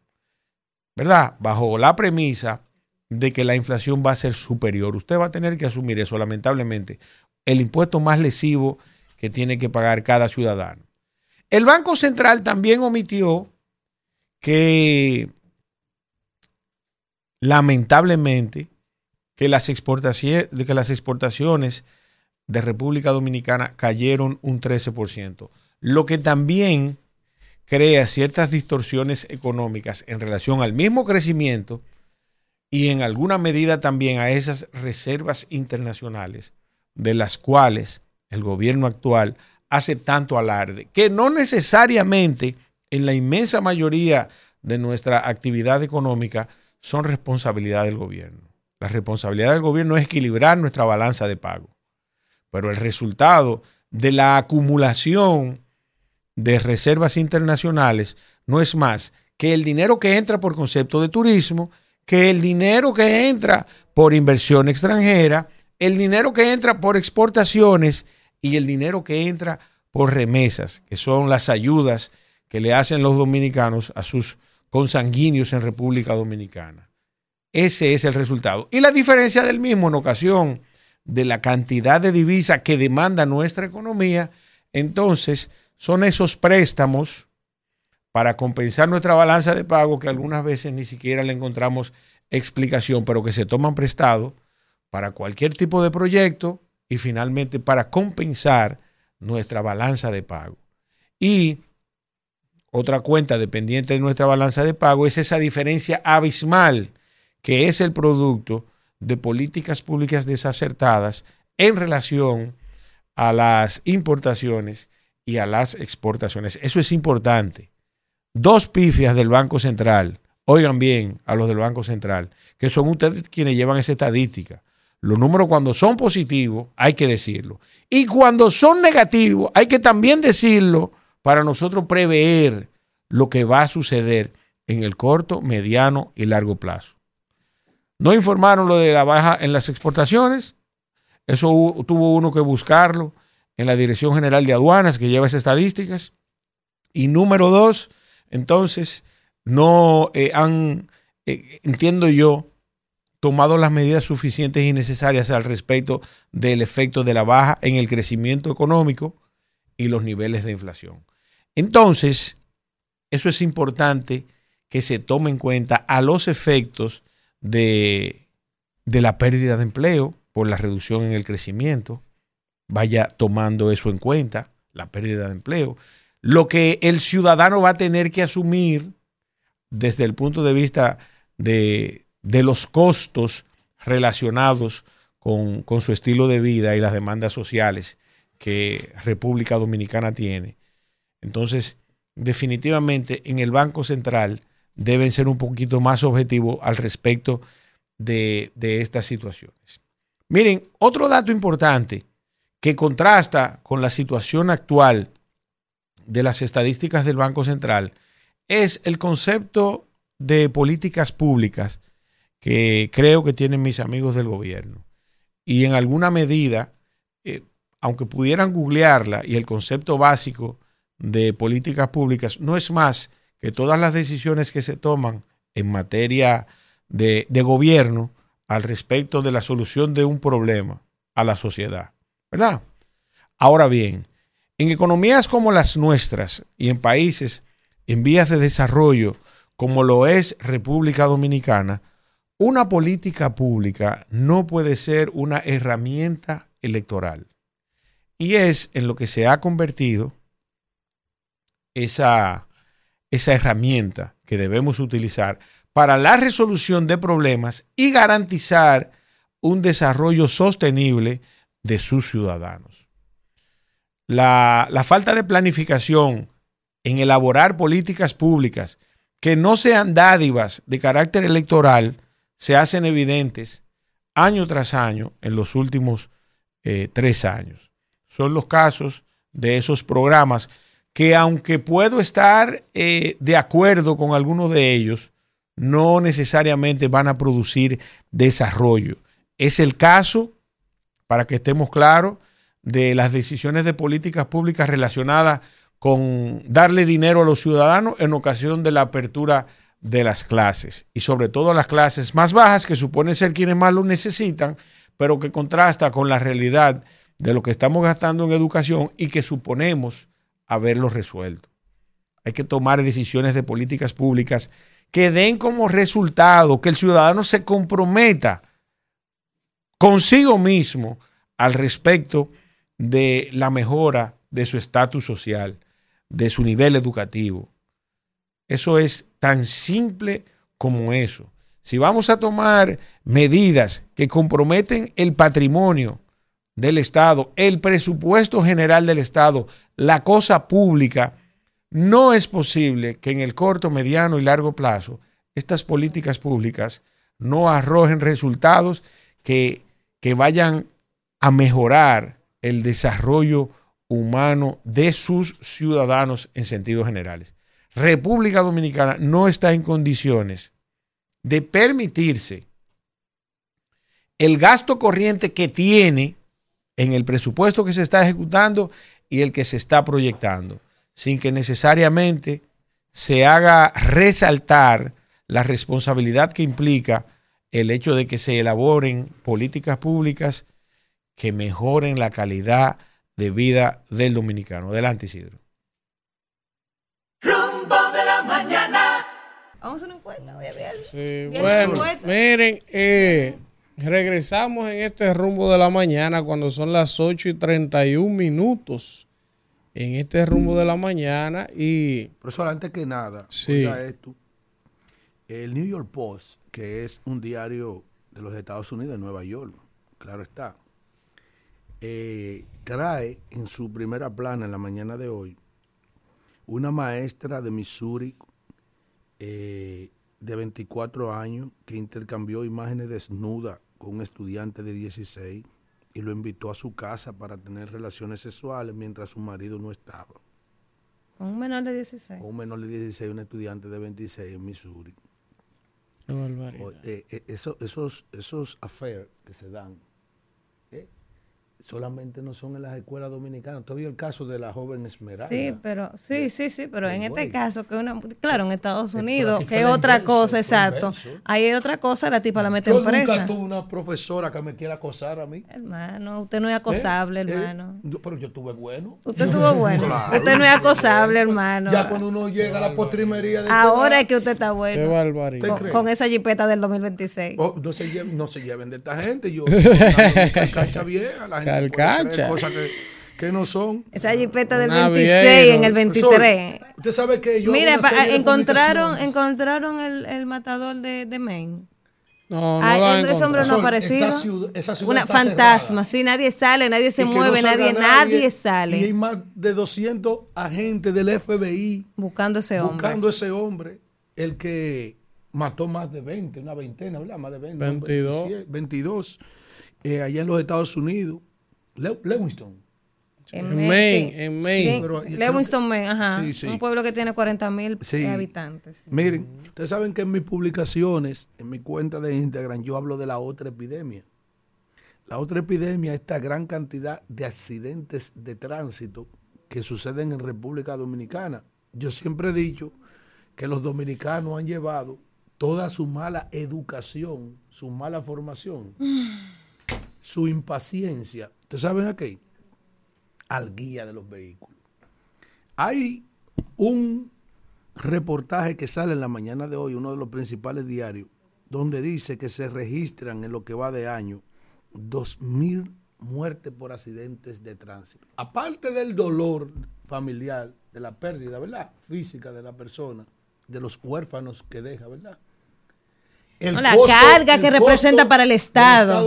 Porque entonces, por ejemplo, usted ve que un camión choca, se lleva un poste de luz, de barata la acera, y él- la empresa de ese camión no, no paga eso, no lo repone. Eso lo asume el Estado.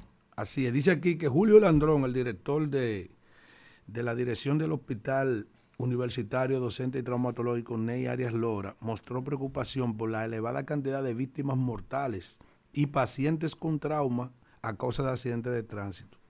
El director del centro informó que en lo que va de año, 2.000 personas han muerto en el país por esa causa, según las estadísticas de la Organización Mundial de la Salud. Nosotros estamos entre, de los, entre los países más violentos. sí. Un, un dato interesante, si me permite, profesor, es que ya salió la, la encuesta, ¿Cuál? la encuesta nacional de continuidad de la fuerza de trabajo de República Dominicana que hace el Banco Central. Y la informalidad laboral aumenta a 56.7%. Ya usted sabe. Usted vio un tuit que puso, bueno, usted Israel, Miguel Valga ayer. Ay, ay, ay, ay. ay. Pero un tuit que puso Miguel Ay, Valga sí. ayer. Pero soltar que salió una publicación del periódico. Léalo, el léalo, léalo. 49% del dominicano ha cogido prestado para comer, o sea, para comprar comida. Así es, mire, oiga lo que dice Miguel- oiga, lo que, oiga lo que dijo Miguel Vargas. Con el 49% de los dominicanos cogiendo prestado para comer, con la pérdida del segundo mercado que ha llevado a la quiebra a productores y comerciantes, él puso Un tres puntitos y dice, con apagones, inseguridad y escasez de agua en medio de una epidemia del dengue que cobra vida y el deterioro progresivo de la salud y la educación, el pacto que debe firmarse es por el rescate del país atrapado por la incompetencia, el incumplimiento y la doble moral del gobierno.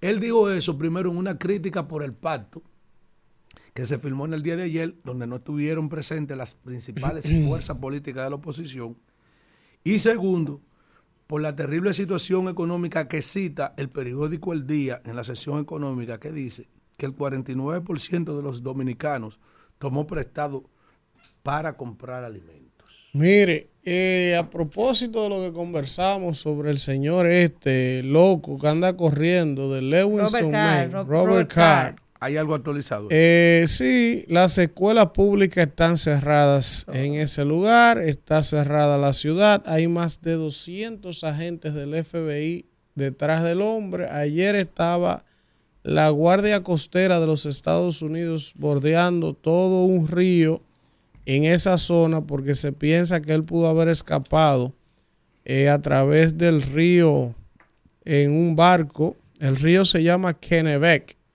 un río que hay en esa zona y están buscando por aire, mar y tierra al señor Robert Carr, que yo sé que cuando lo atrapen, que no deben durar en atraparlo, deberían que- aplicarle lo del azul. ¿Tú sabes qué pasa con este tipo? Que él, eh, eh, sí, ah, ahí va.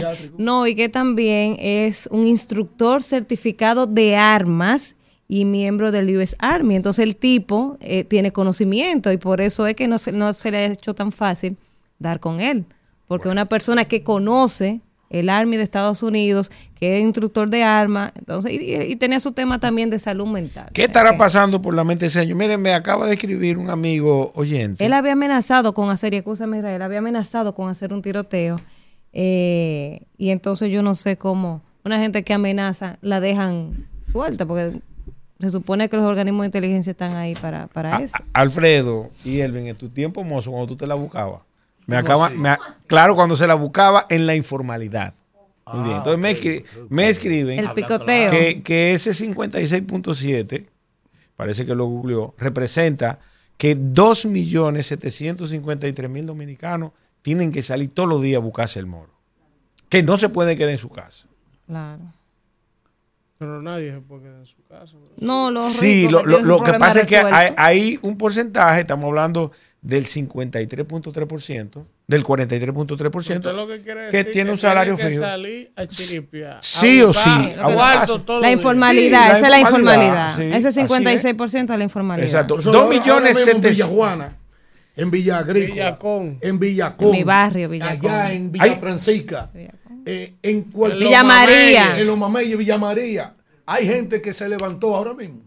No sabe qué va a comer. Abraciar sin ni uno en los bolsillos. está quitándole el Pero, zinc pero eso siempre ha a sido así. Siempre ha sido así. Eso siempre ha sido Sí, pero no tan alto. No, porque ustedes son unos malditos. no, no, no, manipuladores. No, no, No, porque no. cuando viene a ver espérate. dice. No, el tema cuando con viene eso- a ver dice no, que- eso nació en estos No, últimos no, tres no. En el años. mercado de la Duarte hay un gelvedero que eso no tiene más. Que nunca había habido.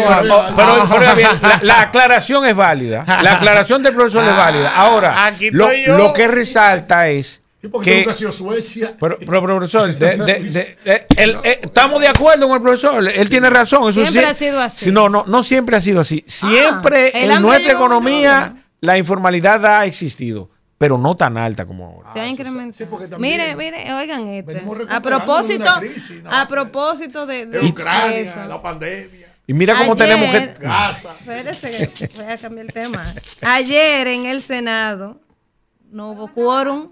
Sí. No fueron a trabajar los senadores. No hubo quórum. No, y en la Cámara de Diputados. Porque solo habían problema. 10 senadores. Ah, es un relajo, ¿Tú sabes lo que es eso? O sea, eso es para que este pueblo vea quiénes son los legisladores. ¿Por quién es que usted vota? O sea, estos tipos que se meten casi un millón de pesos Ahí me dicen que hay uno que no todos los meses y no van a trabajar. ¿Cuál es? El de Santiago. El de Santiago no ha vuelto. Después que lo desmontaron de la presidencia del Senado de la República. No Eduardo Eduardo Estrella. Estrella. Rara vez. ¿Y a qué va ahí? Ah, profesor. A sentarse abajo después que estaba arriba.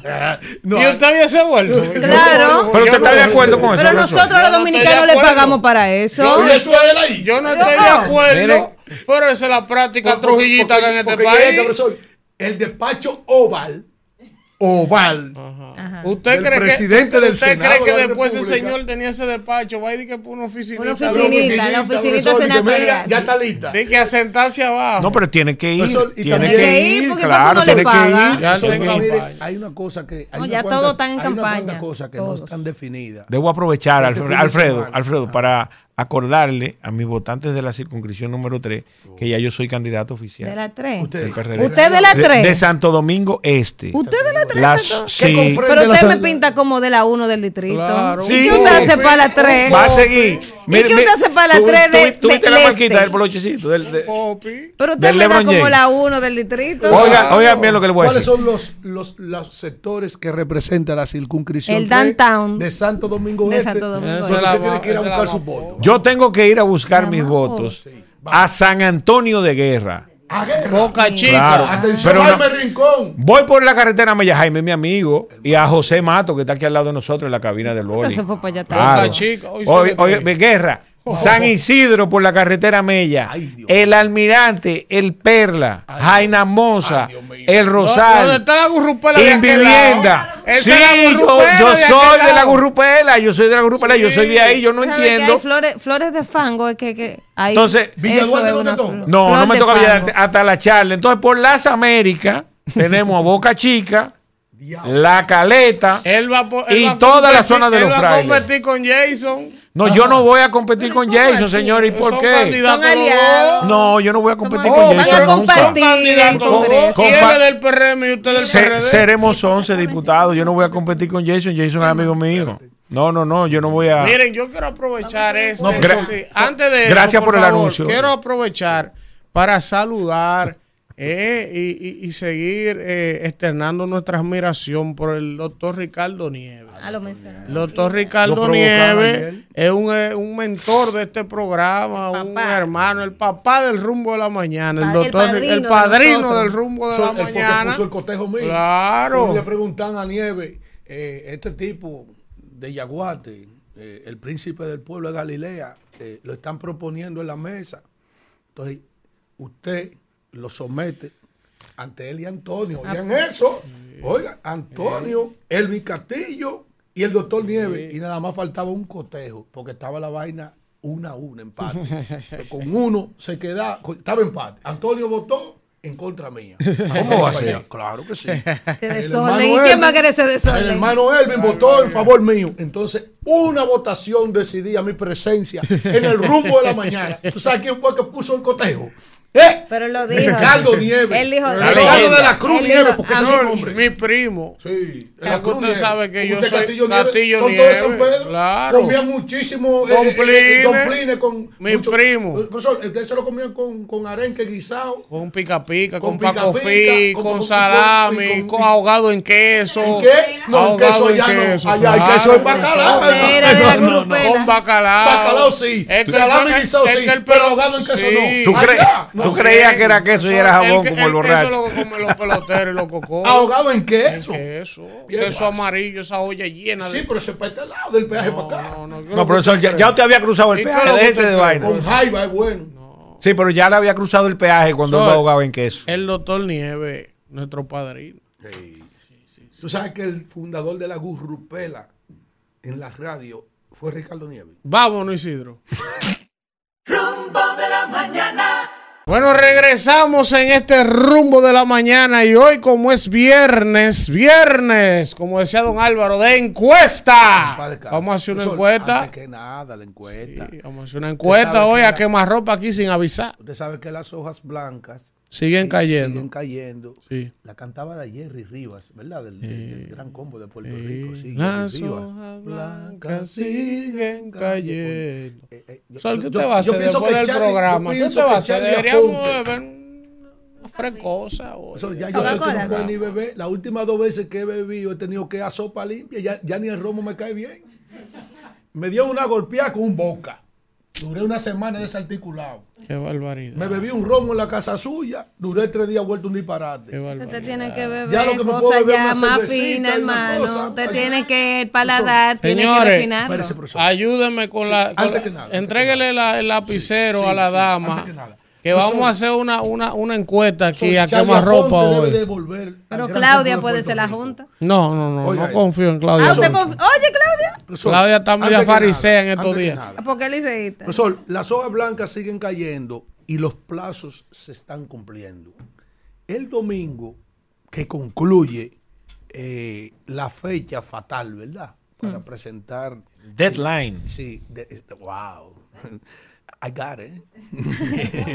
Eh, el plazo de las alianzas, donde deben de definirse, la mayor carga la recibe de las expectativas eh, el partido Fuerza del Pueblo y el Partido de la Liberación Dominicana, porque no han terminado de... de, de eh, Sí, de presentar los candidatos. La boleta. La boleta a la, a la Por ejemplo, senaduría, por ejemplo, básicamente. ajá, ajá, ajá. Y la senaduría del distrito, La senaduría del distrito. del PRM. Sí, también. Esa es la más esperada. La del PRM hay un problema terrible, que ahí era que yo quería ir. Porque hay una indecisión Faride. todavía. Sí, Ay, porque eh, al parecer, ustedes han visto el grito desesperado de algunos líderes políticos, quienes claman de que por el sacrificio que tuvo la señora senadora por su partido, por engullirse sus palabras en el momento en que pasaban los préstamos y todas las cosas que ella combatía. Y ahora quisieran obligar al partido que cargue con una persona que la capital lo la esté esperando. Es decir, porque el distrito la está esperando también. Ellos quieren. pasarle factura. Claro, porque ella, eh, la única manera en que ella pudiera ir más suave si los líderes del distrito lo asumen todita ella, profesor. Si lo asumen todita. ¿Quiénes son los líderes del distrito de esa organización? Oh, política? Yayo, Fellito, Wellington, Wellington, Alfredo Pacheco. Alfredo Pacheco. Tienen que meterse. David Collado. David Collado. Tendría que meterse la escudería completa de los pesos pesados de, del PRM. No, y aún así- Y, y de verdad meterse. Y aún así convencer a la gente No, de la sociedad y- civil. No, pero no solo eso. que, que- eh, porque hay que decir las cosas como son. Omar es un fenómeno. Y, y también entonces tiene que O sea, enfrentarse Omar es un candidatazo. O sea. Omar le cae bien a todo el mundo. a la ola que le acompaña a ¿Tú Omar? Fernández. Eh, también. no es fácil. No Se cayeron fácil. las exportaciones un 30% en el mes de septiembre en Haití para que la gente sepa. Qué barbaridad. Claro, ¡Ey! ey, ¿Qué es esto? esa leyenda.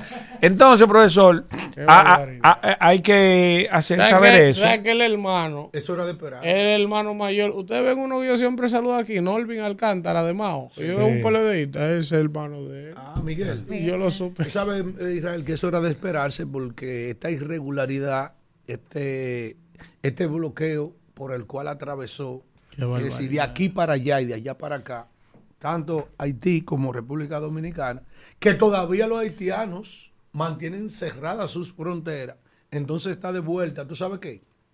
El contrabandismo, profesor. Alfredo, oiga esto, oiga esto, Israel. Un dato interesantísimo que nos manda un oyente del rumbo. Con lo del matador de Maine, que no ha sido encontrado, en esta semana ha aumentado la compra de armas en un 50% los ciudadanos para defenderse. Ah, que sí.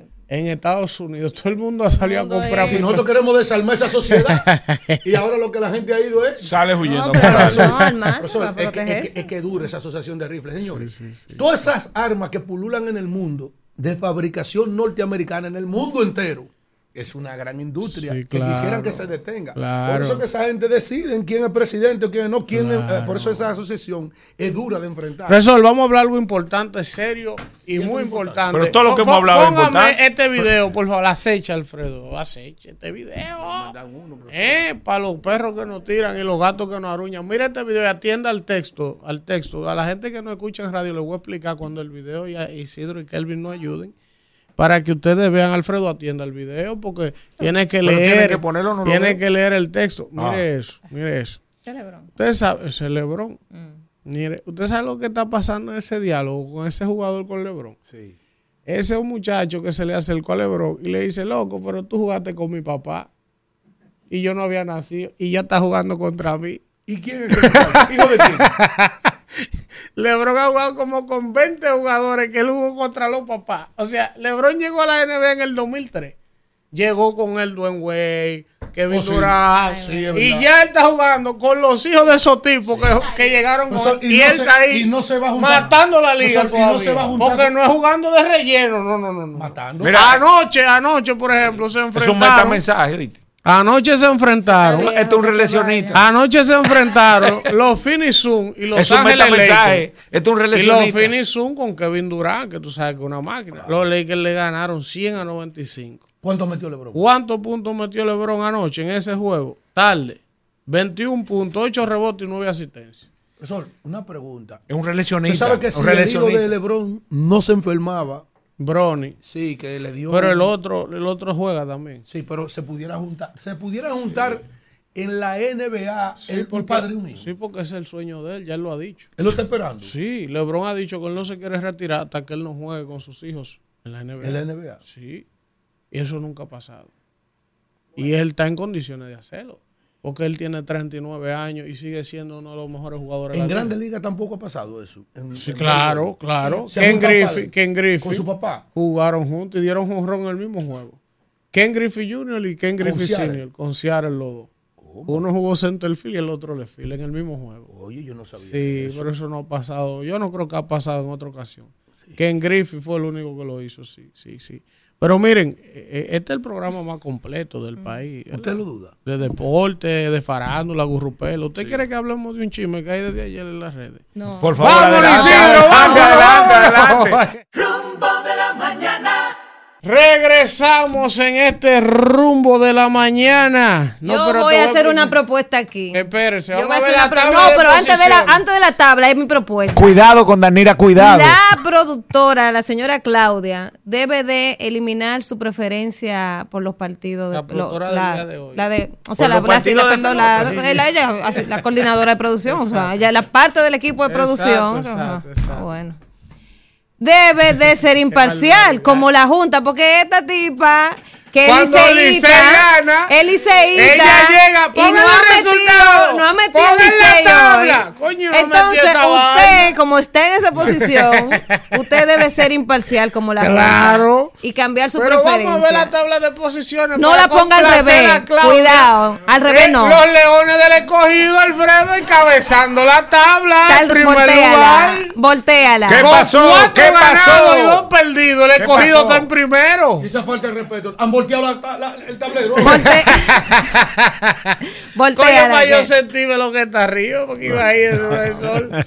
Qué barbaridad, Lo señor. lamentamos mucho, profesor, en el sótano. Y mírenla ahí, bien la tabla. Ay. Los gigantes. El escogido no se ve casi cuatro porque y está dos, abajo. Las estrellas 4 Pa- y 3. pásamele un pañuelo a Isidro ahí, por el favor. Licey 4 y Pásame 3. un pañuelito. Oye, oye, Danilo, di que estamos en empate con los toros en tercero. Mira, 3 y 4. No, están igual. Los toros y las águilas están en el mismo lugar. En quinto. En el quinto. seis. En el cuarto.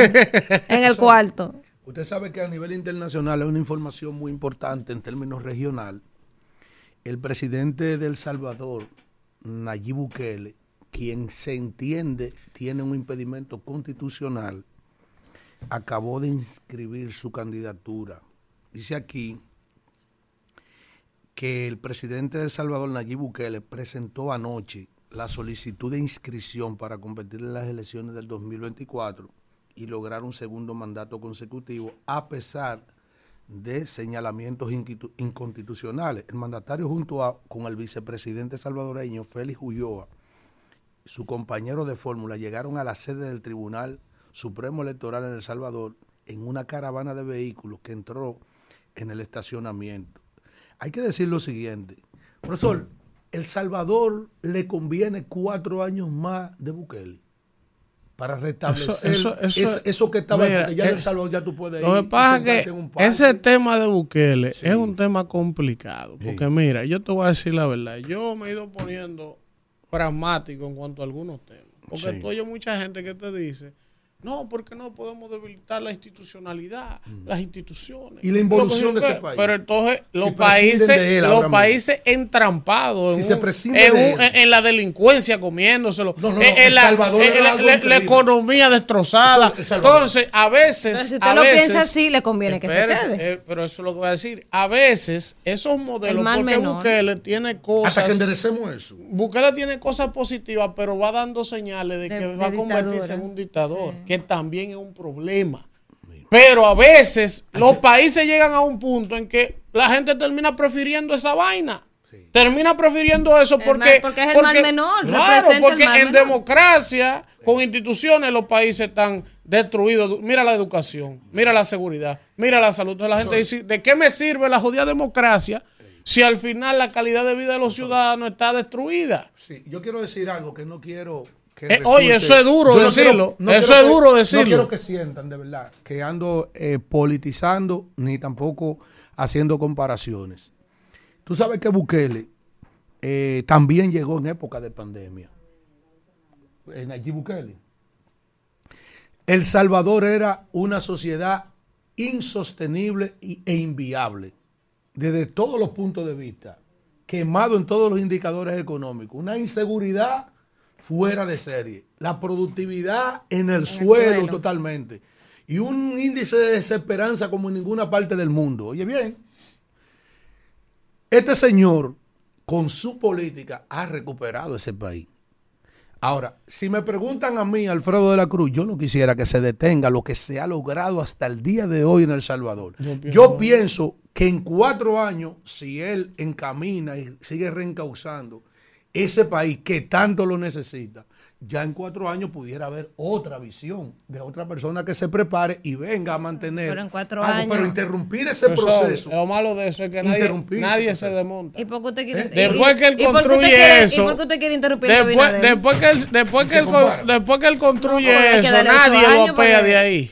Nadie lo apea. Porque estos cuatro años han sido excelentes. Sí, pero él va a seguir, y va a seguir, y va a Ay, ¿pero seguir, qué y va a ¿Usted seguir. prefiere que venga una gente inventada que bueno, es que, es lo que se que- no, claro que no, pero es que los dos modelos son complicados. Pero si a usted le dicen a Elvis Castillo. Isidro, vámonos.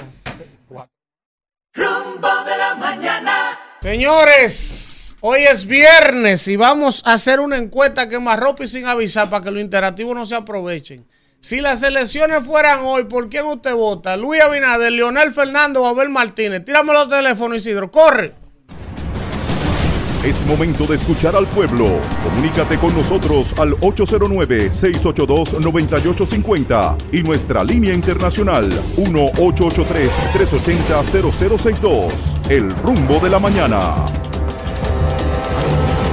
Bueno, señores, vamos a ver. Fa- falta gente en esa guagua, ¿eh? No, falta no, si gente. nos llevamos de eso, hay que meter a Carlos Peña. Hay que meter a Carlos. Peña. No, pero Carlos ¿Quién nos habla y de dónde? Miguel es Que la candidato. gente lo diga, ¿no? Villamella. ¿Quién? Judy desde Villamella, bendiciones. ¿Por quién usted vota si las elecciones fueran hoy? Luis Abinader. Luis Abinader, la primera. Buen día, ¿quién nos habla y de dónde? Miguel Guzmán, Santo Domingo Este. ¿Por quién Leonel usted vota. Fidel? Leonel Fernández. Leonel Fernández. Buen día, ¿quién nos habla y de dónde? Buenos días. Le habla Jessica de Santo Domingo Este. ¿Por quién usted vota? Oh, pero por el cambio, por Luis Abinader. Luis Abinader. Buen día, ¿quién nos habla y de dónde? De San Carlos. ¿Por quién usted vota si las elecciones Abel fueran hoy? Martínez, Durán. Abel Martínez Durán. Abel Martínez Durán. ¿Quién nos habla y de dónde?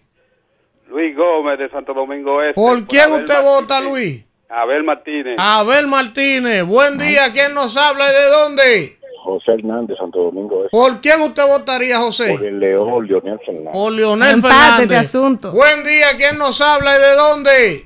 Buen día, Santo Méndez de aquí, de donde empieza el país, Jimaní, por Luis Abinader. Luis Abinader de Jimaní. Buen día, ¿quién nos habla y de dónde? Buenos días, Elvis, tu hermano Kraken. ¿Por quién? Yo sé, yo sé. Abinader. Luis Abinader. Luis Abinader. Buen día, ¿quién nos habla y de dónde? Le habla Diana desde Santo Domingo. ¿Por quién Luis usted? Abinader. Luis Abinader. Buen día, ¿quién nos habla y de dónde? Buenos días, Melvin Pérez, aquí en la ciudad de Juan Bosch. ¿Por Leonel qué? Fernández. ¿Quién? Leonel, Leonel. Fernández. Leonel Que Fernández. no oye cuando dice Leonel. Buen día, ¿quién nos habla y de dónde? Y vino de verde hoy. ¿Quién nos habla y de dónde? Antonia Bo, desde Luciana Santo Domingo Este. ¿Por quién usted vota, Antonio? Por, por el León. Por el León. Buen día, ¿quién nos habla y de dónde? Estefanía Méndez de la Cuava. ¿Por quién? Luis sigue cuatro años. Luis. Buen día, ¿quién nos habla y de dónde? Alexander Jiménez, tacita. ¿Por quién, Tacita, te va? Leonel Fernández, presidente. Buenos días, ¿quién nos habla y de dónde? Buen día, tu hermano Jochi Tejeda, Elvis. Güey, mi hermano, ¿cuántos años? Siempre estamos en sintonía, hermano. Siempre Gracias. Hermano, si las elecciones fueran hoy, ¿por quién usted vota? Luis Abinader. Luis Abinader. Buen día. ¿Quién nos habla y desde dónde? De Santiago. Si las elecciones fueran hoy, Santiago, ¿por quién usted votaría? Abel Martínez. Por Abel Martínez. Santiago de Abel. y Buen Abel día. Santiago. ¿Quién nos habla y de dónde? Buenos días, Marta.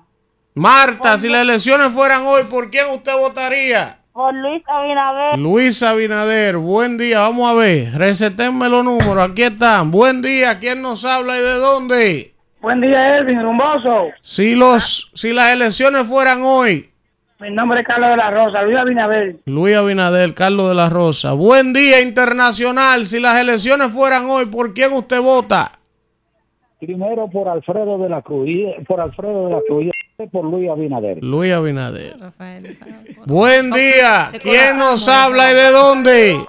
Carmen de los Carcarrizos. ¿Por quién usted vota, Carmen? Por Luis Abinader. Luis Abinader, buen día, ¿quién nos habla y de dónde? León de Manhattan, Lionel. Leonel de Manhattan. Buen día, ¿quién nos habla y de dónde? Buenos días, Manuel Nova de Jimaní. ¿Por Luis quién usted vota? Luis. Luis, buen día, ¿quién nos habla y de dónde? Francisco Mato, Elvin. ¿De dónde? De Santo Domingo Norte. ¿Por quién usted vota si las elecciones fueran hoy? Por Luis Abinader. Luis Abinader. Buen día, Villa Francisca, Luis. Luis Villafrancisca. Buen día, ¿quién nos habla y de dónde? Miguel Arias. ¿De dónde? De Los Prados. ¿Por quién usted vota, Miguel? Luis Abinader. Luis Abinader. Buen día, ¿quién nos habla y de dónde? Buenos días, Fátima Familia, Pedro Brán. No, Fátima no. Adelante. No pueden votar dos veces. con Fátima? Dime, Elvin. ¿Por quién usted votaría, Fátima? Oh, pero Dios mío, Luis Abinader. Por Luis. Buen día, ¿quién nos habla y de dónde?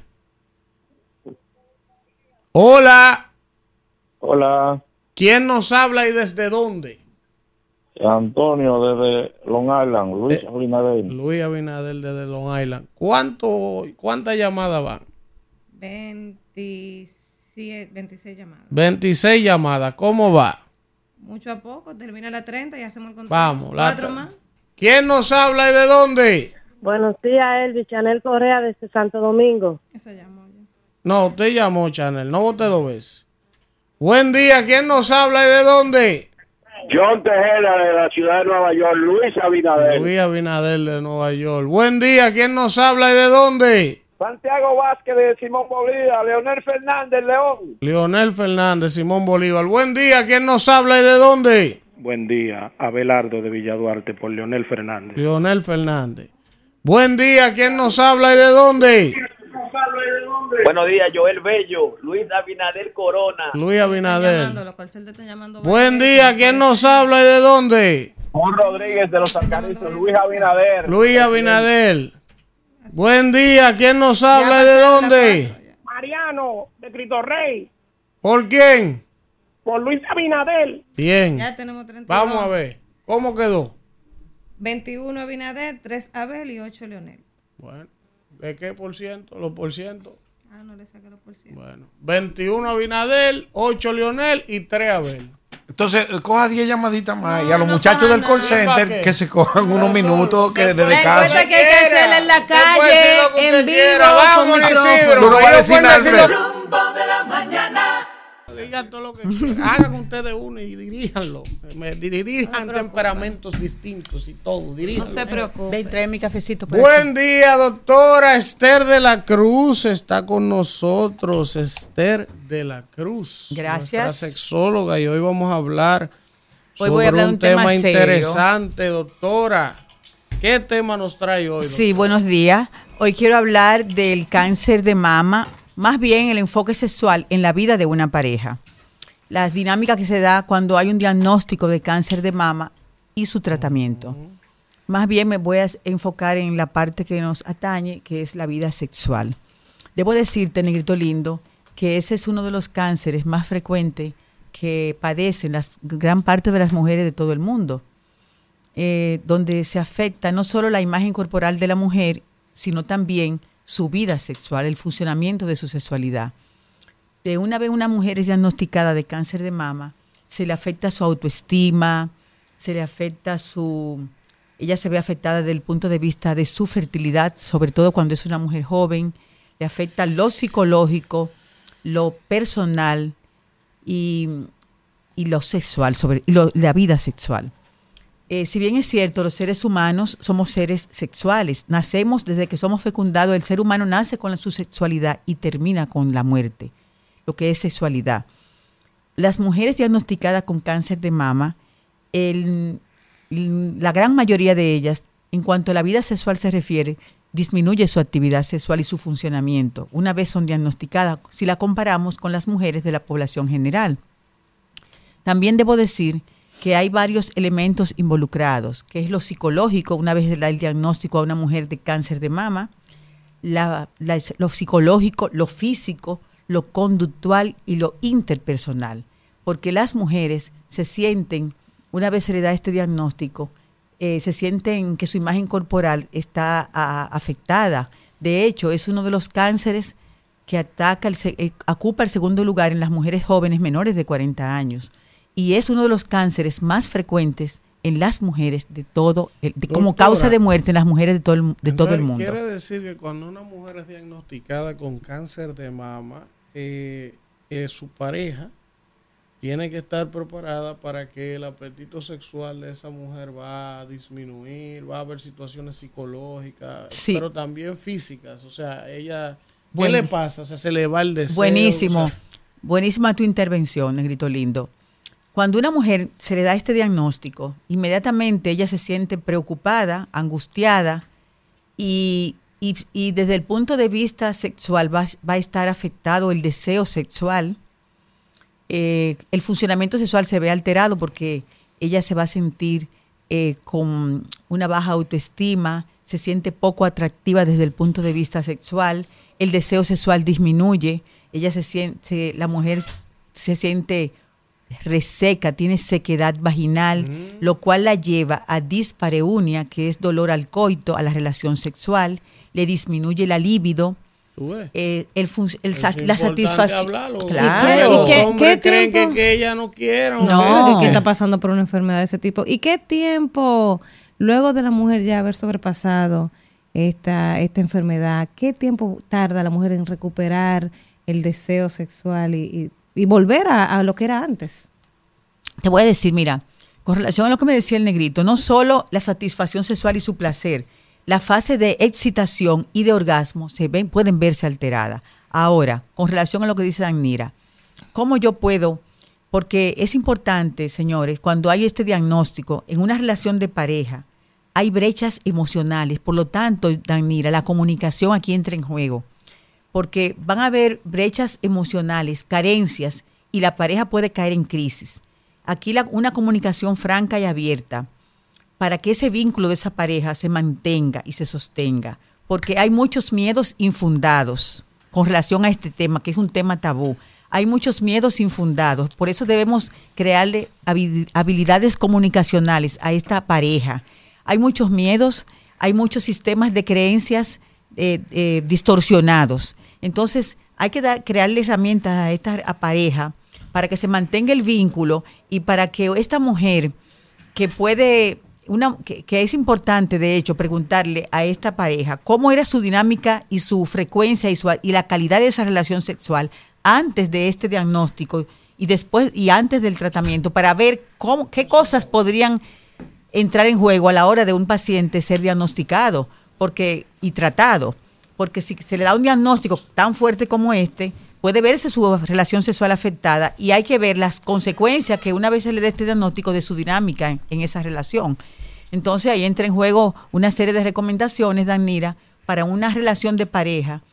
Para una vez esta mujer es diagnosticada, entra en juego ahí el terapeuta. Doctora, y se da mucho el caso de los hombres que abandonan a su pareja. Buenísima. Oye, Danira, Sí, hemos puesto es dos temas realidad, ahí. Te voy a decir el primero. Los profesionales de la salud, nosotros los médicos, debemos, cuando estamos ante un paciente con este diagnóstico, investigarlo en una, un buen historial clínico e indagar y sobre todo darle seguimiento al bienestar de su sexualidad, a la parte emocional y a la parte comunicacional, para crearle herramientas y buscarle profesionales especializados con respeto para eh, porque al estar involucrada la parte emocional aquí y la vida sexual, donde ella pierde un órgano sexual importante, la mujer comienza a verse poco atractiva, eh, su autoestima le baja, su imagen corporal. De hecho, la mujer siente que el área de la cirugía, ella, ella se siente, ya crea una disociación del área afectada.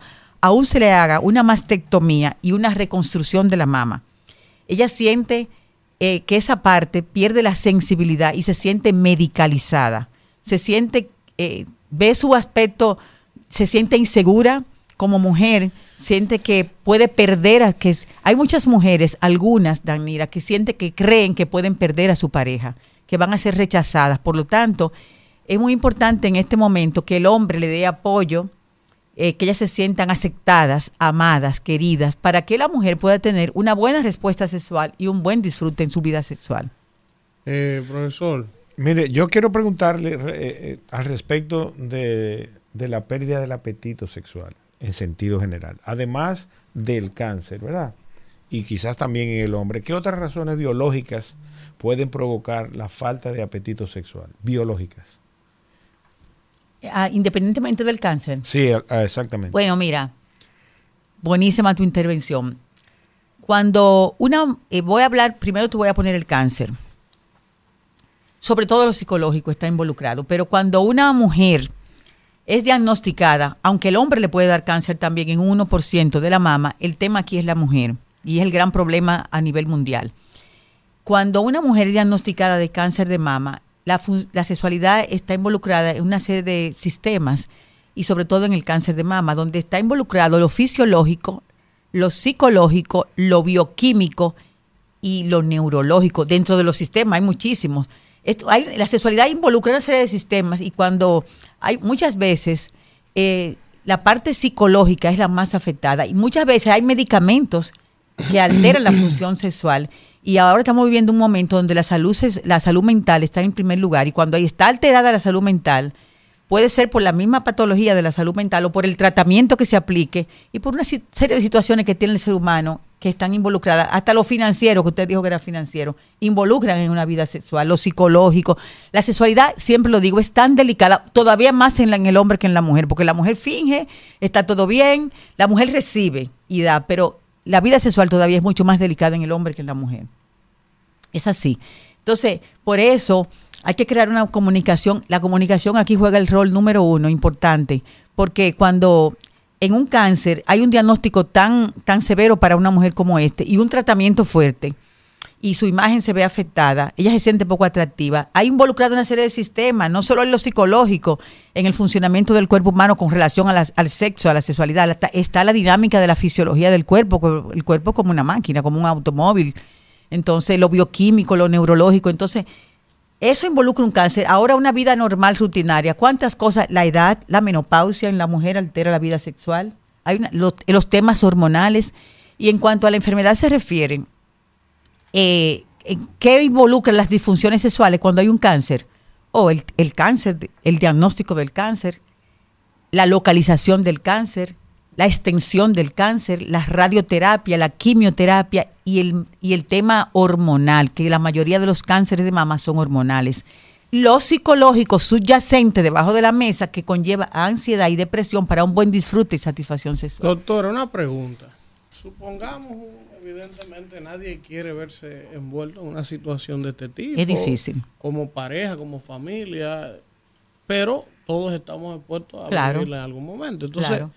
Usted sabe que culturalmente nosotros tenemos, doctor, un tema de una sociedad que es machista y que el hombre, cuando tiene su pareja, eh, quiere que su asunto, hay que entregarle su asunto. Entonces, ya está el diagnóstico. Evidentemente, al principio, ambas personas que están dentro de esa pareja sufren, se preocupan, viene un tratamiento, un- tiene que haber, lógicamente, un, un apoyo de la pareja, entender que la prioridad es la recuperación total de la dama, en este caso. Ahora, doctora, después de pasado el tiempo, ¿cómo a este hombre le hacemos entender? Porque está bien. La reacción inmediata, la lógica es de apoyo, mi amor, todo va a salir bien, vamos a echar esta batalla juntos, que yo qué. Así Pero eso ser. los primeros días, doctora. Si ese proceso se extiende ¿Cuánto puede tardar, por ejemplo, el tema? ¿Tú entiendes? Te llega un momento que ya a los cuatro o cinco meses el hombre dice, sí, está bien, hay un cáncer, yo siento y padezco. Y esta mujer no puede ahora, no tiene deseo, tiene problemas. Entonces, ¿cómo lidiar para que el hombre pueda? Porque si no, el hombre va a arrancar a buscar mujeres en la calle, eso puede dar trate con la relación. O sea, ¿cómo trabajar al hombre para que entienda el proceso y que ella no tiene intimidad con él, no porque no quiera, sino porque no puede? A- agregarle la pregunta de Elvi. Ese problema que explica brillantemente Elvi, ¿qué tiempo puede involucrar en ocasión de que estén todos los recursos? Es suponiendo? un problema a larga data, puede ser un año, dos, todo depende. Es un proceso largo de solamente de las radiaciones, de las terapias. Es un manejo holístico donde actualmente debe ser integrado con los diferentes profesionales de la salud y aquí entra en juego el terapeuta. El médico tiene la responsabilidad de educar a este paciente, esta familia, con respeto, garantizándole la privacidad, la, la- intimidad de esa vida de pareja. Para que exista un, un buen manejo, mira, debe haber primero aquí, el médico tiene un rol importante y tener conocimiento de base. Primero, debe eh, educar a esa paciente con su relación a su imagen personal, trabajársela, a su imagen corporal, donde ella eh, siente, se siente insegura. Hay que trabajarle eso a la paciente. Explicarle antes de la cirugía las consecuencias, los, las inquietudes que ella puede tener después de una cirugía con relación a su misma imagen. ¿Qué puede pasar antes de la cirugía y qué puede pasar después para que ella tenga un nivel de conciencia? Eh, se le puede recomendar ejercicios físicos con pesa. Con cuanto al maquillaje, se le puede dar orientaciones y técnicas. Se le trabaja también la, el autoestima bajo ejercicios, técnica y terapia. Ver cuáles son las fortalezas de esta mujer. Descubrir sus fortalezas. Tener una escucha constructiva, una comunicación abierta y franca. Y aquí entra en juego también la intimidad de esa pareja desde el punto de vista sexual con un profesional de la salud. Debe aquí entrar en juego porque con relación a la salud, esta mujer que va a tener sequedad vaginal, aquí se le recomiendan lubricantes vaginales a base de agua, aprobados por la FDA, estrógenos localizados en esa área que no van al cuerpo a nivel sistémico y que no le van a hacer daño. También se usa cremas vaginales a base de DHEA para hidratar esa vagina. Hoy día que estamos en tiempos muy modernos podemos usar el láser para producir eh, lubricación a nivel de las paredes vaginales. En fin, se le indican los ejercicios de Kegel para que ella haga eh, ejercicios a nivel pélvico. También aquí entre juego, vuelvo y digo, el, el terapeuta para sus inquietudes y, y no todo está perdido, señores. Estamos en tiempo muy moderno donde esa pareja obligatoriamente tiene que buscar ayuda y debe ser un manejo integral, holístico, donde ese, eso no solamente del oncólogo, sino que aquí entra en juego una serie de profesionales que debemos estar, porque la sexualidad es un aspecto determinante en la vida del ser humano, integral. Doctora, esas enfermedades en las mujeres eh, puede, puede- pues tienen eh, un tinte también muy acentuado de, here- de herencia, hereditario. Porque hay mujeres de que, claro, está, que no tienen ese cuidado, eh, ajá, no tienen ese cuidado y no, no, no, no llegan a esa situación. Primo, el arma, eh, la principal, la prevención es el arma principal para el cáncer, no solo de mama, para todos los cánceres, pero el que nos atañe, el de mama, la prevención. Donde el autoexamen de la mama es una herramienta importante, pero no es la única, ni es, ni es eh, solamente con yo hacerme el autoexamen de la mama, no estoy, no, es importante, pero no me va a, a evitar una situación difícil que me dé un diagnóstico, pero es importante el autoexamen de las mamas, sobre todo los primeros días de haber terminado la menstruación, es el mejor momento para la mujer examinarse las mamas.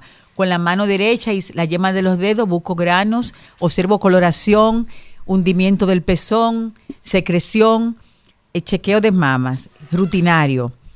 La alimentación juega un rol importante para prevención de un cáncer de mama. ¿por qué? La obesidad, los factores de riesgo, la vida sedentaria y dijiste, tocaste una tecla sensible, la genética. La genética es una de las cosas más importantes y sobre todo en el cáncer de mama.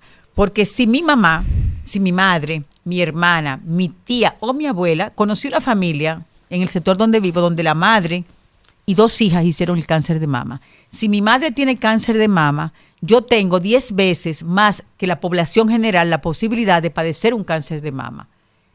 Con relación a la población general, que no tienen ese antecedente, si mi madre tiene un cáncer de mama, yo puedo hacer 10 veces, tengo el riesgo más alto de padecer un cáncer de mama. Aquí el riesgo genético, el factor genético juega un rol sumamente importante. Pero espérese, eh, eh, lo, lo de la alimentación.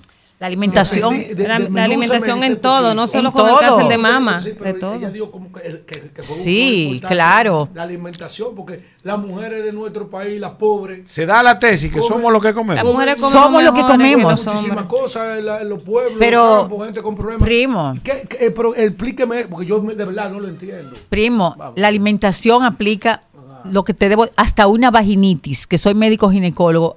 En una vaginitis yo pongo una alimentación adecuada porque aunque tú digas, doctora, ¿y qué tiene que ver? Sí, pues sí. Doctora. Una infección vaginal con lo que come el paciente, yo tengo que someterlo a una alimentación específica para que sane. Cuando tú calientas una comida en un microondas, en un plástico, ese, Ese plástico, plástico. eso está comprobado científicamente, segrega sustancias químicas cancerígenas y eso aplica a todo. Mejor ponerle un plato caliente, un plato de porcelana. O sea, a eso, apli- eso aplica a todo. Entonces la alimentación, somos lo que comemos. Si comemos mucho, las células de cáncer, ¿de qué se alimentan? Del dulce. Y tú sabes lo que esta en todas las empresas hay un cumpleaños todos los días. Y en toda la familia. Entonces, todo en todo eso. evento hay dulce. En todo Siempre. evento hay dulce. El cáncer le gusta el dulce. Y el que un cáncer le gusta que el un dulce. dulcito para alegrarme el día. Alfredo. No, Yo- Israel. Israel, entonces- Israel. El faraón. eh, eh, mu- mu- muchas gracias. Mire, doctora. Entonces ahí entramos en juego.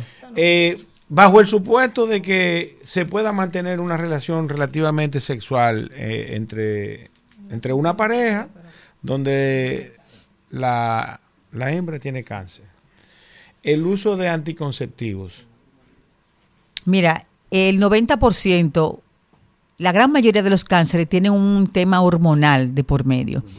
Ajá. Y, y hay que tener ya cuidado con el tema de las hormonas. Es muy hay otras opciones. Y sobre todo cuando hay un cáncer. las mujeres preguntan eso de manera frecuente cuando tienen esta enfermedad. Claro, y sobre todo hay, hay muchos mitos con, y muchos tabúes. Por ejemplo, que en el caso de la mujer menor que, que tiene que necesitar terapia de reemplazo hormonal, las, ya esas hormonas, esos suplementos hormonales conjugados, que se demostró y que fue más la bulla que se hizo que lo que fue la realidad, que produ- producían cáncer, eso ¿qué te digo? No es del todo cierto. Además, antes de nosotros aplicar terapia de reemplazo hormonal, nosotros hacemos evaluación de las mamas, hacemos una historia. Y los anticonceptivos, como bien usted dice, no son tan nobles.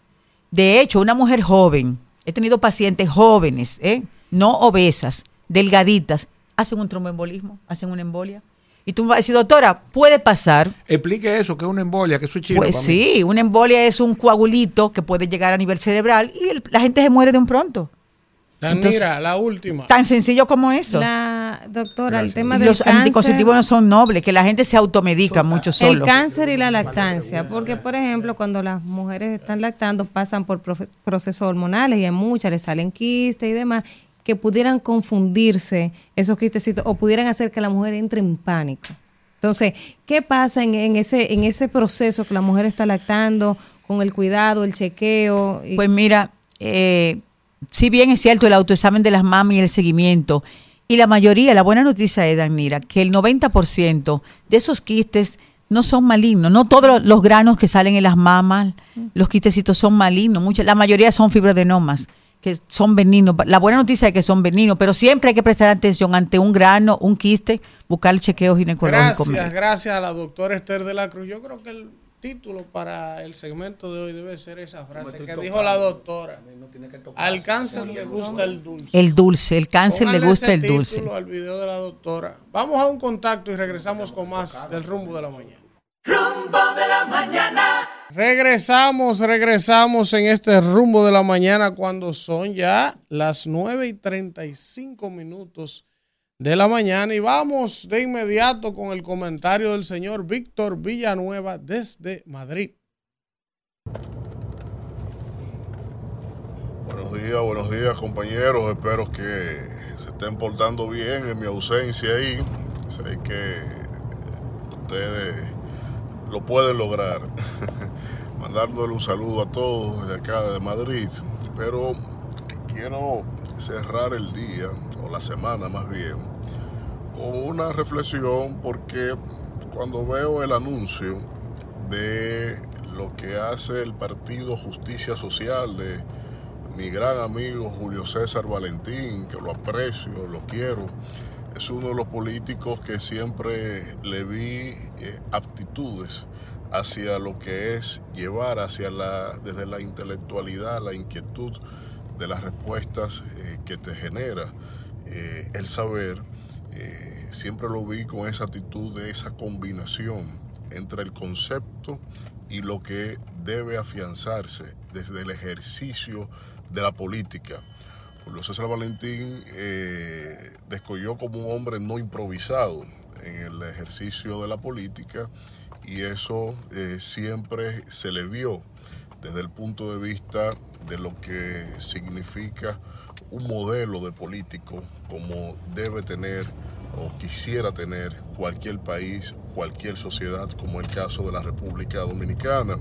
Y eh, tras distintos escollos que ha tenido que superar en este desvenir desgraciado del ejercicio de la política misma, yo creo que él eh, supo también surfear muchas cosas, cuestiones que fueron hasta injustas con respecto a su propio nombre, a las propias circunstancias que tuvo que atravesar de alguna u otra manera. Y en medio de ese eh, devenir, eh, vi que también actuó con determinadas eh, circunstancias incorrectas, eh, decisiones incorrectas, eh, amparándose siempre, entiendo yo, en un pragmatismo que no le era propio, porque el hombre de ideas va más allá de las circunstancias, de las, coyunturas, se concentra esencialmente en la edificación de un baluarte desde su nombre, desde su credo, desde su práctica, y esto obviamente que en los últimos años no ha sido así.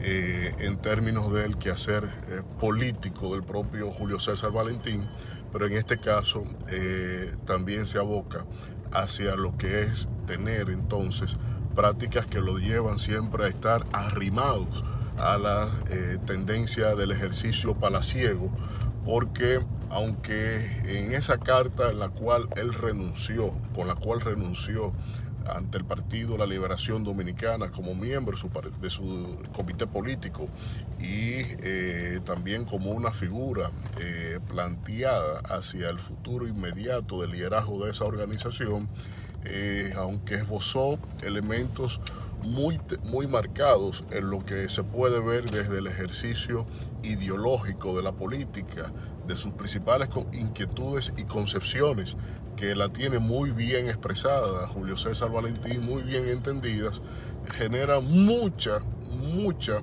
eh, dicotomía sus actuaciones, tanto frente a lo que significó el gobierno de Danilo Medina, que lo apabulló en su nombre, su imagen, y también en todo lo que eh, ha significado la edificación de su propia eh, organización política, que es un planteamiento hacia la sociedad, como es el caso de justicia social. Y esto digo que es una dicotomía porque entre lo que él esbozó en términos de ideología, cómo es que usted, abrazando lineamientos y principios de ideología, viene entonces a albergarse, no desde ahora en ese anuncio, sino que ya tiene eh, todo lo que va al gobierno de Luis Abinader amparado, sobre todo por la vía de Ito Bisonó y cabildeado en términos de algunos apoyos y soportes que debidamente se le ha dado. ¿Cómo es que usted viene a albergar desde la ideología de la izquierda a un hombre de mentalidad capitalista? ¿Cómo es que usted viene a albergar desde la ideología de la izquierda a un hombre que no tiene noción ni siquiera de la socialdemocracia que enarboló el propio José Francisco Peña Gómez?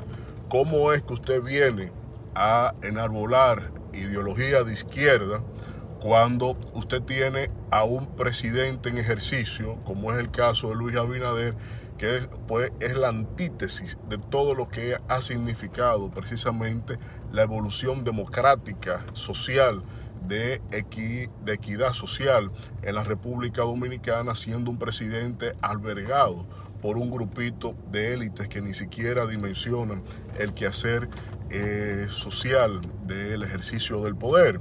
Pero ¿cómo es posible que el amigo Julio César Valentín eh, venga entonces a establecer una alianza electoral con lo que significa toda una antítesis de lo que él planteó con justicia social.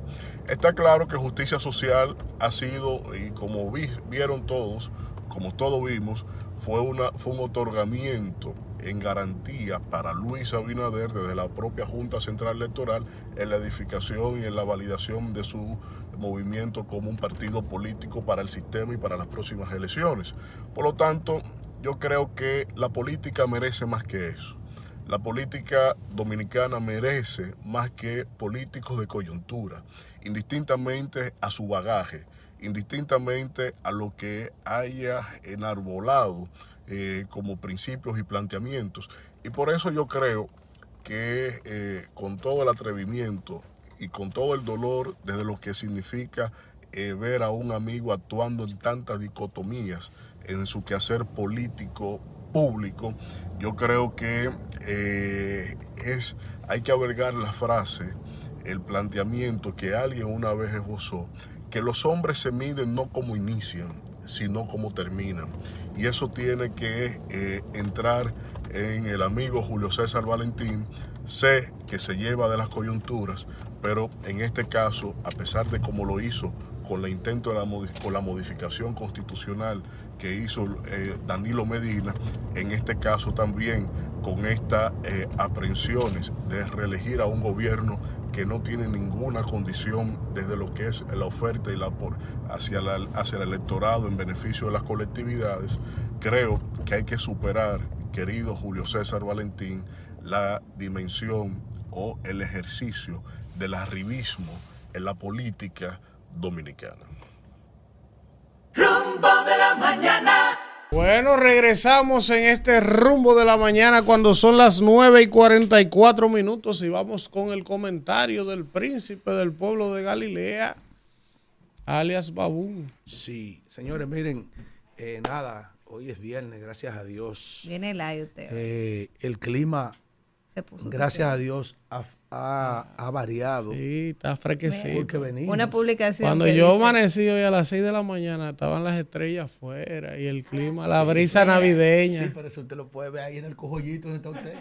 Pero yo aquí abajo, en el tercero, este en mi casa, ¿qué voy a ver? Mira, Alfredo. Mata usted un paraíso allá, terrenal. Ayer salió, ayer salió una publicación de que cómo podría afectar la masa de aire polar a RD. Oye, y dice una amiga oiga, mía, oiga esto, oiga. solo podría afectar a Edesur. Se acabó el abuso.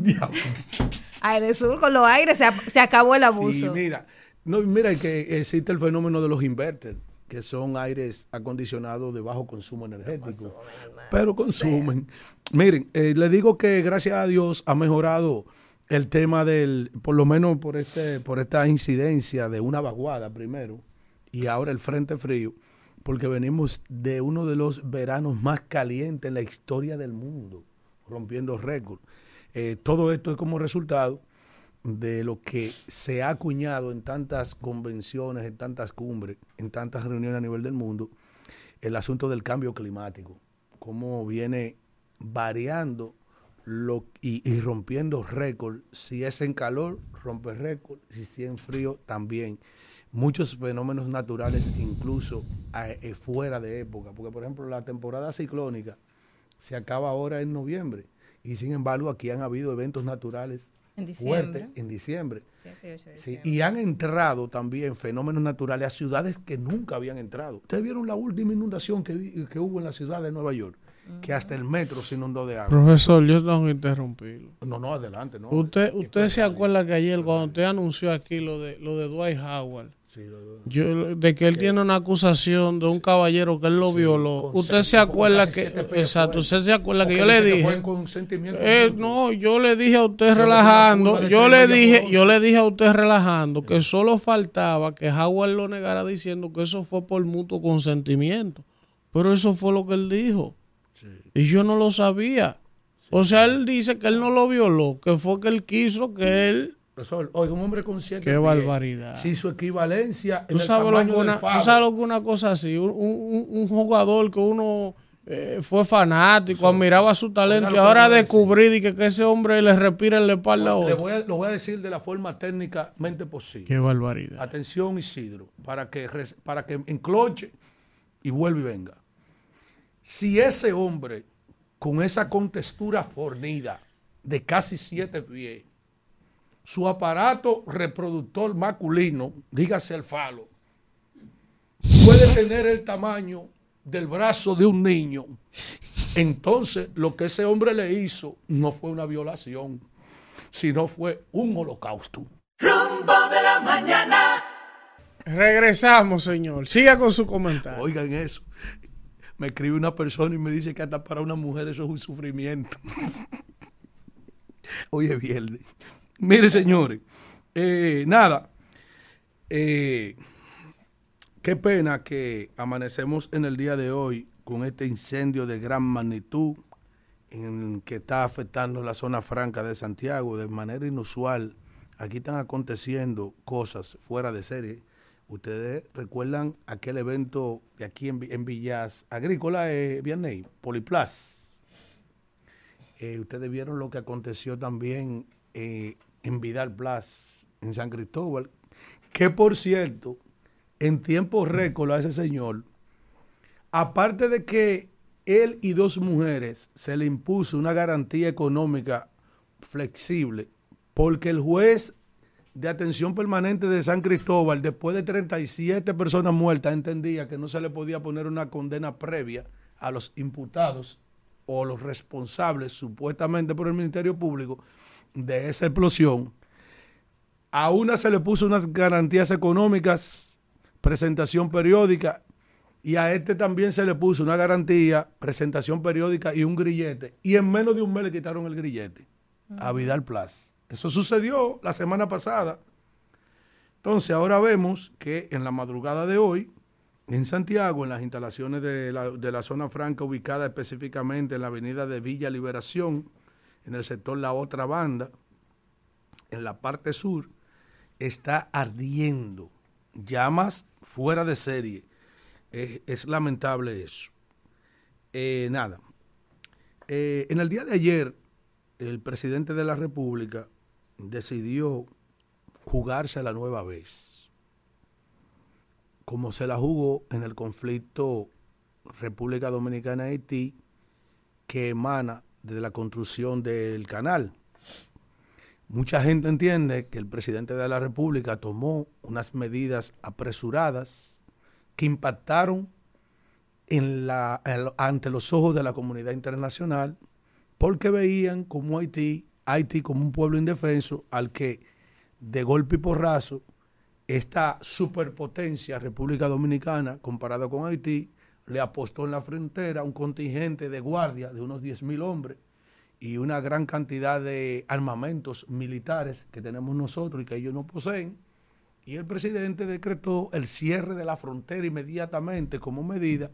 Y muchos en el ambiente político decían que todo ese movimiento, en medio de la crisis política que atraviesa su gobierno por la insatisfacción mostrada por el pueblo dominicano por sus políticas públicas, que hemos mencionado todos los días, con lo que tienen que ver con la salud, con la educación, con la alimentación, con la seguridad ciudadana, con el deterioro de los servicios, los asesores del presidente estaban buscando un golpe de efecto, un golpe de efecto que ha repercutido en un daño también al aparato productivo nacional y por eso ustedes ven lo que está pasando con el sector de los huevos y los pollos y otros rubros que tienen este momento de manifiesto nueva vez, como la época de la colonia, cuando los filibusteros, los bucaneros, los corsarios, el contrabando en la frontera nueva vez. Porque los haitianos se llenaron de ira y de fortaleza y vieron en nosotros nuestras debilidades y hasta nos han desafiado de toda forma, nos han desafiado. Hasta el punto de que nosotros, el presidente derrotado ante sus políticas, decidió reabrir la frontera y aún ellos la mantienen cerrada, atento a ello.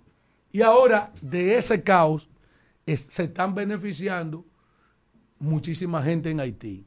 Mientras que el canal ni se ha detenido y sin embargo nosotros lo que resultamos fue derrotados, recoger todos los guardias, recoger toda la tropa y meterla en los cuarteles. Y eh, aparte de eso, el daño que está atravesando el aparato productivo nacional, que amenaza con llevar a la quiebra muchísimos sectores, porque la gente solamente se ha concentrado en los huevos. Por todos los productos que se manufacturan aquí en el país, que se, que se, que se realizan a partir de las materias primas para llevarla a ese país, que no tiene ese flujo de grandes empresas dominicanas que producen para República Dominicana y en ese país también, porque solamente estamos hablando de los rubros agrícolas. Pero ya aquí a nivel industrial también está surtiendo eso un duro golpe. El presidente en el día de ayer eh, busca, eh, otra vez se la está jugando.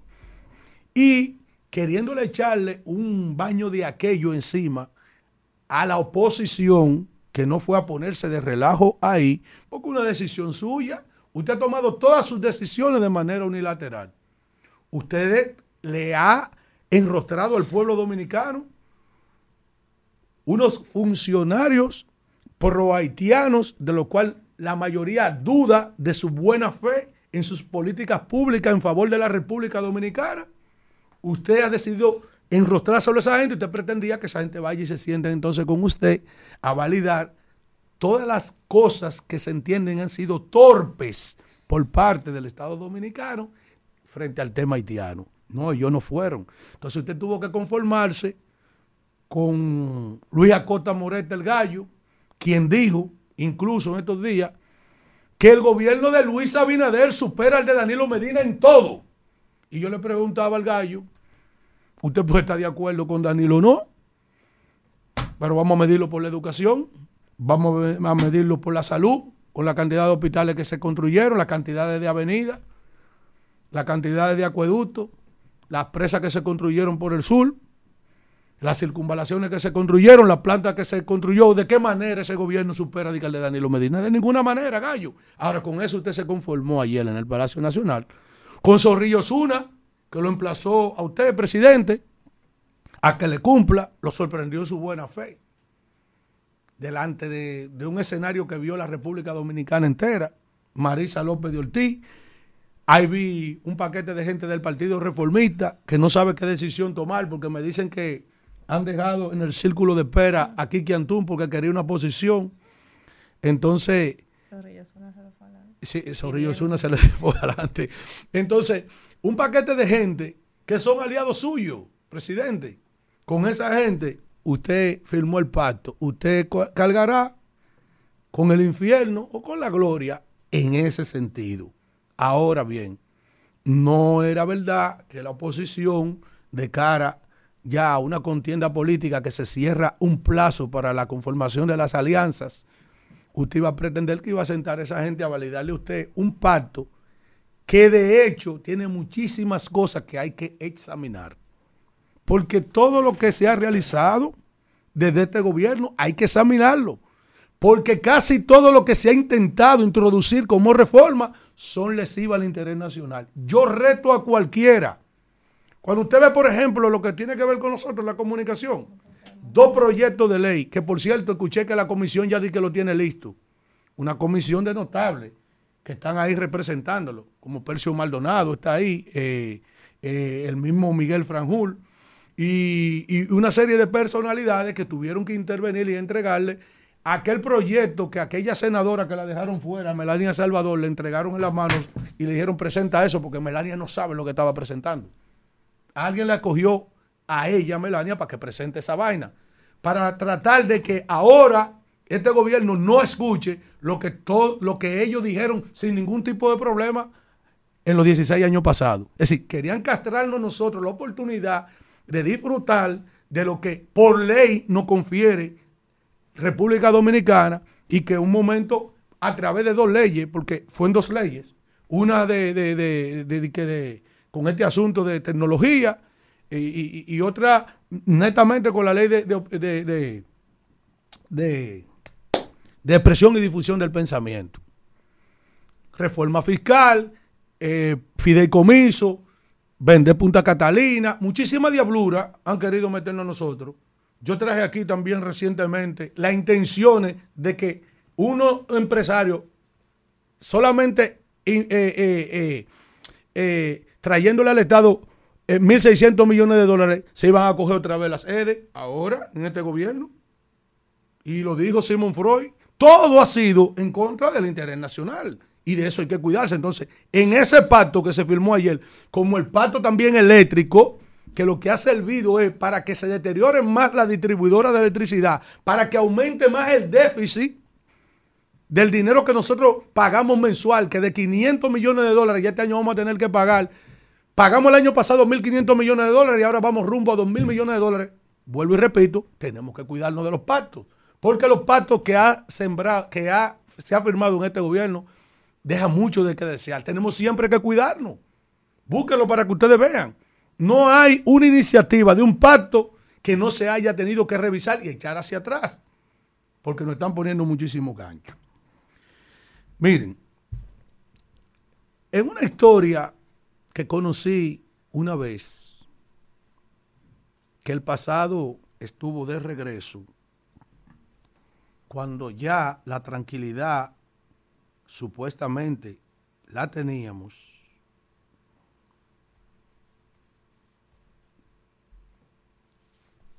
deja en una nebulosa el presente con relación al pasado. Y oigan a qué yo me refiero.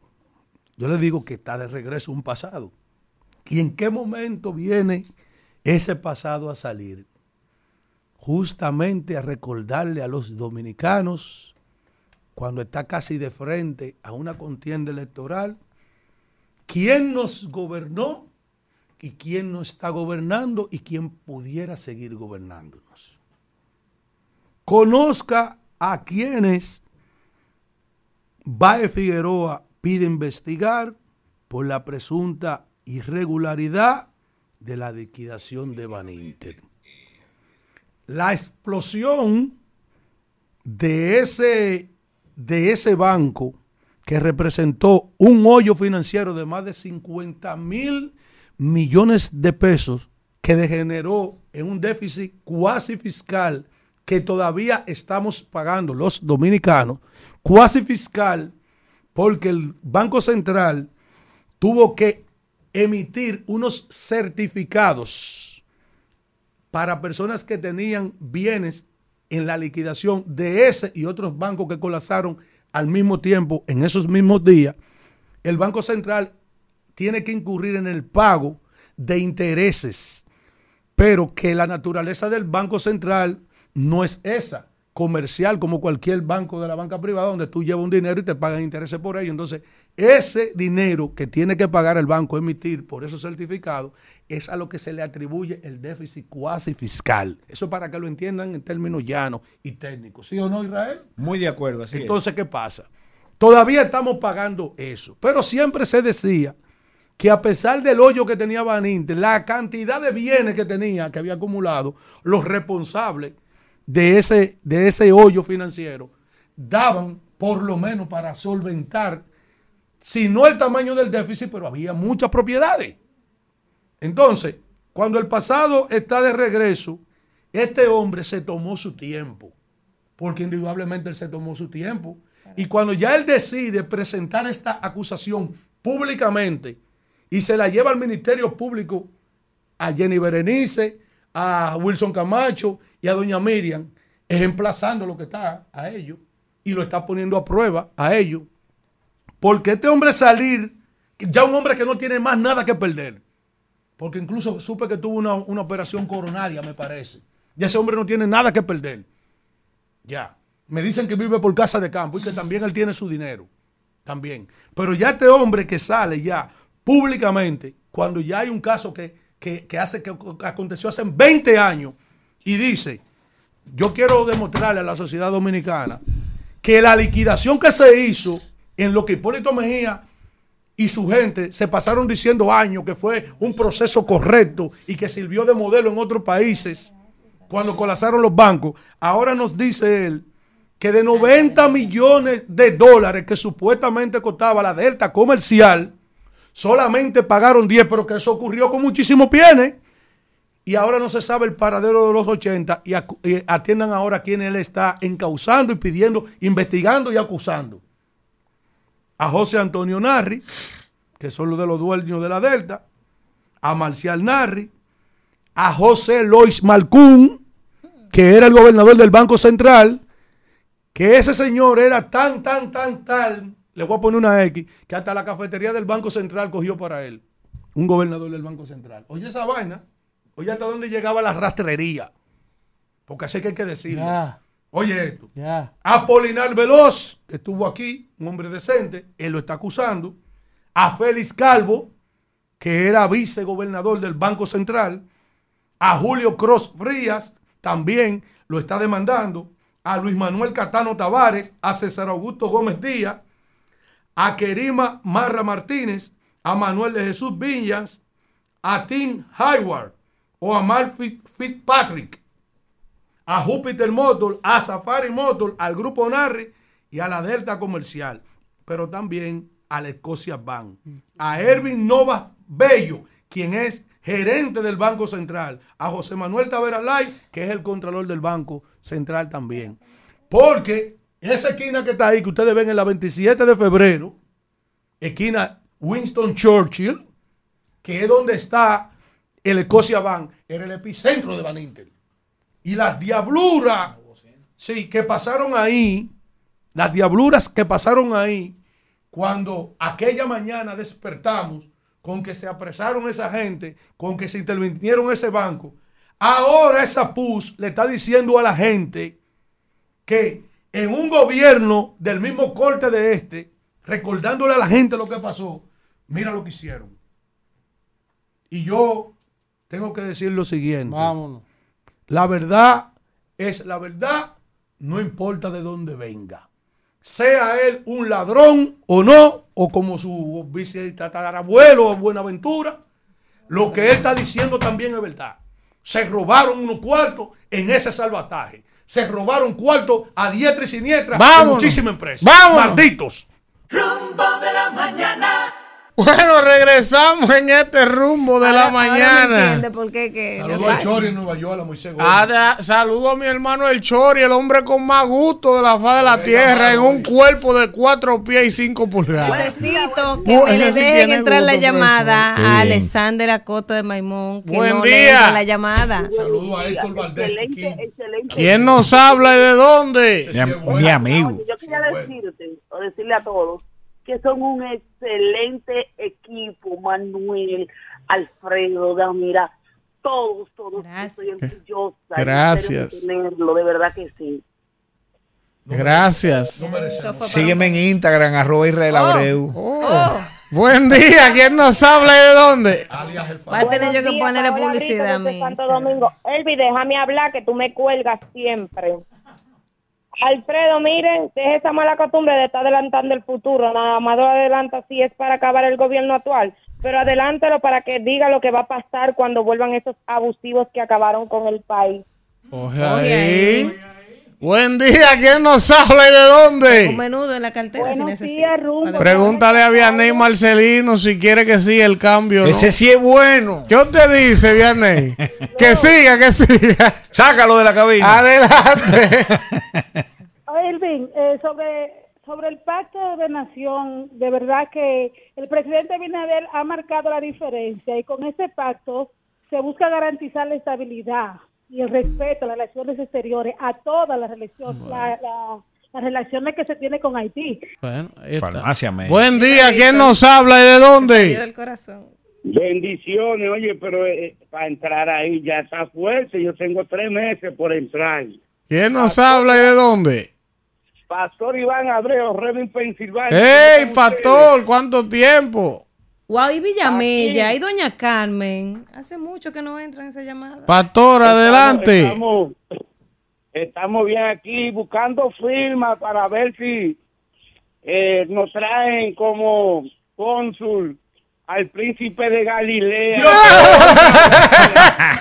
Oye, ¿cómo es que están en Saludos a mi gente Pensilvania? de Lancaster. Castel allá, que tengo amigos, en York tam- también, en Allenton, Pensilvania, y ahora en Reed. No, no, así, señor. Adelante. Este programa es suyo la mañana entera. Lo, lo- lo tenemos en la lista, está pero buscando que, vida, tiene que estar alineado con Lady Laura. Mi sueño ahí, ha que- sido ir al cuerpo diplomático, un yaguatense en la ciudad, allá en la gran ciudad. Vamos, vamos. La gurrupela en, en relaciones exteriores. Buen día.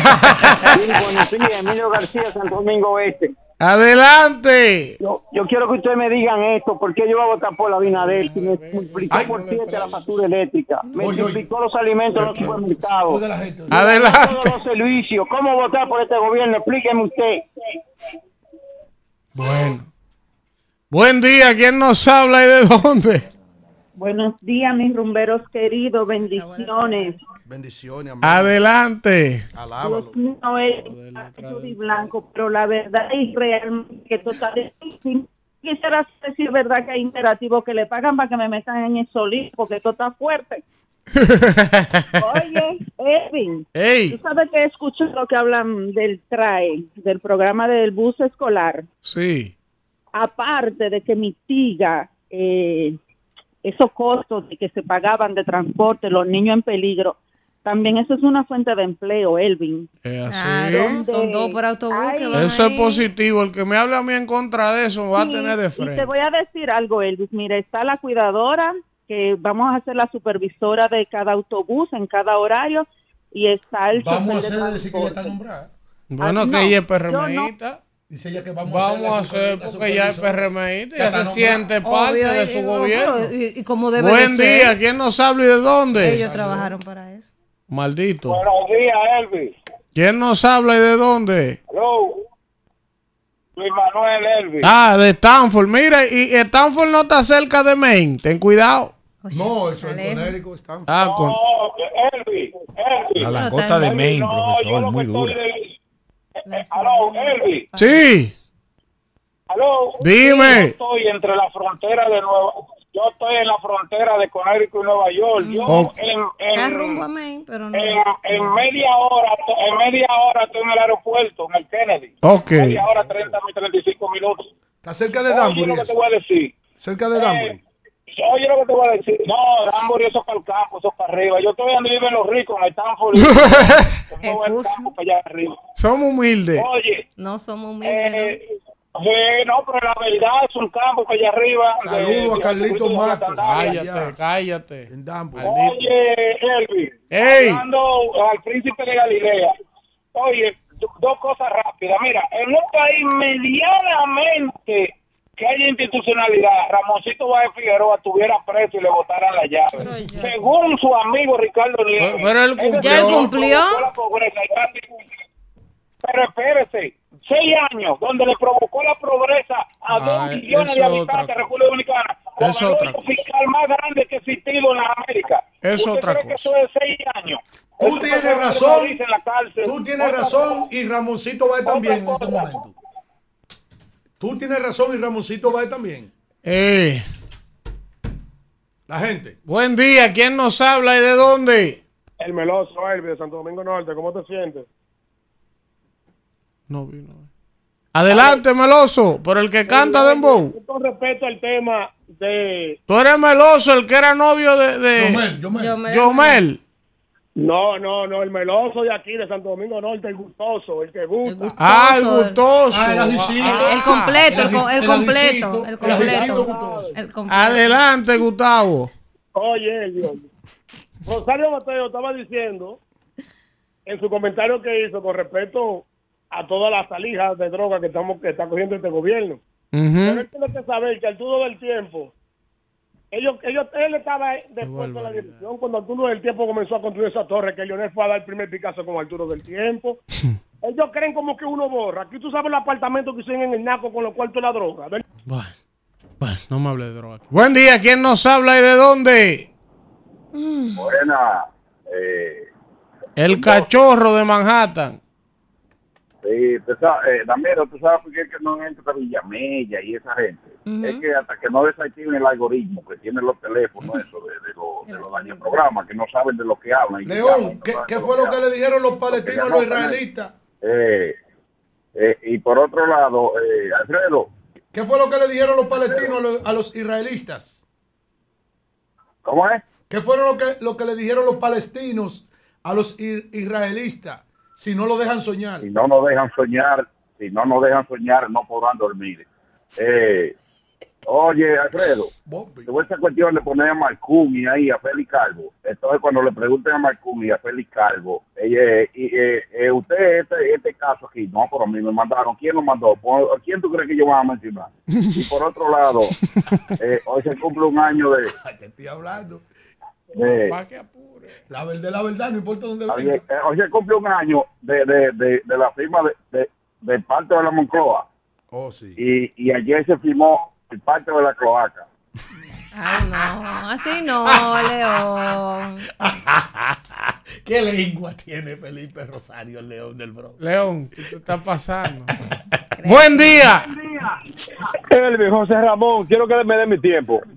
Este es tuyo, No, aquí, este José es Ramón. Eso entró. Oh. Vamos, José Ramón. Adelante. Yo- y toma en cuenta que el martes 30, ¿verdad? Adelante, José Y Ramón. se paga nómina Oiga, porque tú oiga, eres... oigan bien. El caso Van Inter.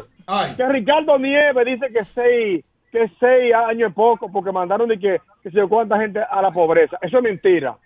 El gobierno con los cuartos de nosotros puso el dinero. Lo que pasó fue en el gobierno anterior. Entonces, ¿por qué no metieron presos a los que se robaron el grupo Van Inter en la comisión de, de- liquidación? No, no, hay, no hay años de cárcel pa- para eso. Porque ¿qué tenía que hacer el gobierno cuando cogió los cuartos de nosotros para cubrir el, el hoyo de Van Inter? Pasar los activos al Estado, al Banco de Reserva. No, los repartieron para robárselo fue. Se robaron el grupo inter- intercontinental de, de seguro. Carajo. Se va, se va un lío. Ah, ese hombre está de regreso. Buen día. El ¿Quién nos de habla de dónde? Buenos días, rumbo de la mañana. Le habla Carlos Félix de Barahona. Adelante, Carlos, Barahona, tierra bella del sur. Exactamente, la perla del sur. Elvin, mi hermano, mira, yo quiero comentar algo en relación a un comentario que hizo el príncipe de Galilea ayer. Y es que él decía que el sistema eléctrico está totalmente dañado ahora. Yo le puedo decir que eso es falso, porque antes, en los gobiernos pasados, nosotros no teníamos luz. En realidad era, era barata, o sea, era más barata que ahora, pero no teníamos el, el sistema eléctrico. Ahora ¿Y tenemos... dónde usted vive que no Barahona, la luz? Barahona, Se equivocó así no, ahí. Barahona. Ahí de verdad no podemos Así no, permitirlo. Barahona, así no. Aquí había luz 24 horas. Había más luz y más barata. Exacto. Buen día, ¿quién nos habla y de dónde? Pues Yo soy un hombre justo. Buen día, buen día. ¿Cómo están? ¿Quién nos habla y de dónde? Habla Wilson. Elvis. Me Wilson. gustaría- Wilson, Wilson, me gustaría. Mira, que quién me le está hablando del seguro. Mira, es el seguro que tiene todo el mundo. No hay contributivo, porque el contributivo es. Yo te vino a chatear aquí, fue Popi. Aló. Eh, estamos, en- Adelante, adelante, estamos en el tiempo de la gente, no lo sabe usted, profesor. Vamos, adelante. estamos en el tiempo de la gente, oigan Adelante, esa vaina. El hombre lo que está brechando Vamos, el chat, tú sabes lo que es, usted no puede ser. Adelante. Wilson. ¿Qué era lo que iba a decir, profesor? En cuanto al seguro, oye. Vamos a escucharlo, el vamos El seguro. gobierno Siempre ha sido bueno el contributivo, que es para los empleados. Pero el otro seguro que tiene todo el mundo, que hay, tiene que haber más de 10 mil vallas que ha puesto ese charlatán del, del, del el Jacín ese, más de 10 mil vallas, Elvis. Espérese, Ya- Wilson, vamos a ser respetuosos. Al César lo del César. El señor Santiago Jacín en Senasa ha hecho un buen trabajo. Excelente trabajo. Ha hecho un buen trabajo. Incrementó la póliza de, de, de cobertura catastrófica. catastrófica de un millón No a dos millones. No ha habido escándalo, no ha habido ruido. Tiene su escandalito. No sea mequino. Bueno, pues no Si ustedes quieren, yo lo digo. PRDista, No de- de decirlo. No, pero ¿Qué es por- pero por decir? bien, por el bien. Buen día, ¿quién Por- nos por- habla y de dónde? por el bien de la salud de este país. ¿Tú Buen me dejas día. decirlo? Buen día, el lunes. Buen día, ¿quién nos habla y de dónde? Nunca había de ese paraíso Barahona. Adelante, Barahonera. Que por atacar al gobierno satanicen algunas obras. Eso del transporte público, criticarlo y decir que es un error. Pregúntele a una familia que mandaba a su hijo en motoconcho y que ¿Eh? ahora lo manda en el transporte. A ver qué ahí. le va a responder. Eso nadie lo Nadie puede le ha dicho que eso Sí, es un error. ustedes dos estaban criticando eso ahorita No, aquí, par de no, mezquinos, los no. dos temprano. Buen día, ¿quién nos habla y de también, dónde? esa señora tiene razón. Buen día. Buen día. Buen día, buen día, Elianda, Pedro Alcarrizo. Adelante. Oye, Elvis, tú tienes como 18 de brazos, papá. Qué barbaridad. Está duro, está duro. Óyeme, mío. Yo llamé una vez y le dije a Víctor, Víctor, nuestro presidente, nuestro presidente ha tomado tomar eh, lo que es la paz antes que la guerra. Yo se lo dije a él. Míralo ahí, la otra paz. vez utilizando la generosidad con el país vecino, o- con el tratado de pacto nacional. Buen día, ¿quién nos habla y de dónde? ¿Te va, Vianney? Ah, buen Jacqueline día. le habla de Asua. Adelante, tira piedra. ¿Y cómo es ese equipo? Bien. Siempre alegre ahí, animando el ambiente. Claro. Hay que pasar la vida siempre alegre. Cuando uno va a morir, Nadie lo sabe. Diga la otra trofa, Vámonos, que esa es la que me gusta a mí. Hay que gozar del vino y las mujeres. Cuidado. Cuando no va a morir, nadie lo sabe. Cuidado. Como la vida es una, yo la vivo. Buen día. Buen día. ¿Quién nos habla y de dónde? Andrés Pérez de Baní. Adelante, Baní. André, levante el ánimo que hoy es viernes. Elvin, Elvin, que Elvin Hey. quedó demostrado, quedó demostrado que es lo que quiere los partidos grandes de oposición. Solamente quieren el poder y no quieren llegar a hacer un buen gobierno. Quedó demostrado al no ir a la reunión del pacto. A ese tú lo sueltas en Baní y no sabes salir. Buen día. Usted lo con hey. Buen día, hater. Ashley, Ashley de Santo Domingo Este. Adelante, Ashley. Ese pacto nación demuestra que República Dominicana siempre ha querido el bien para Haití, porque Haití si está bien, República Dominicana también está bien, eso todo el mundo lo sabe. Gracias, Ashley. Isidro. Oye, lo que han hecho ¡Vamos! Rumbo de la mañana. Rumba 98.5, una emisora RCC Media.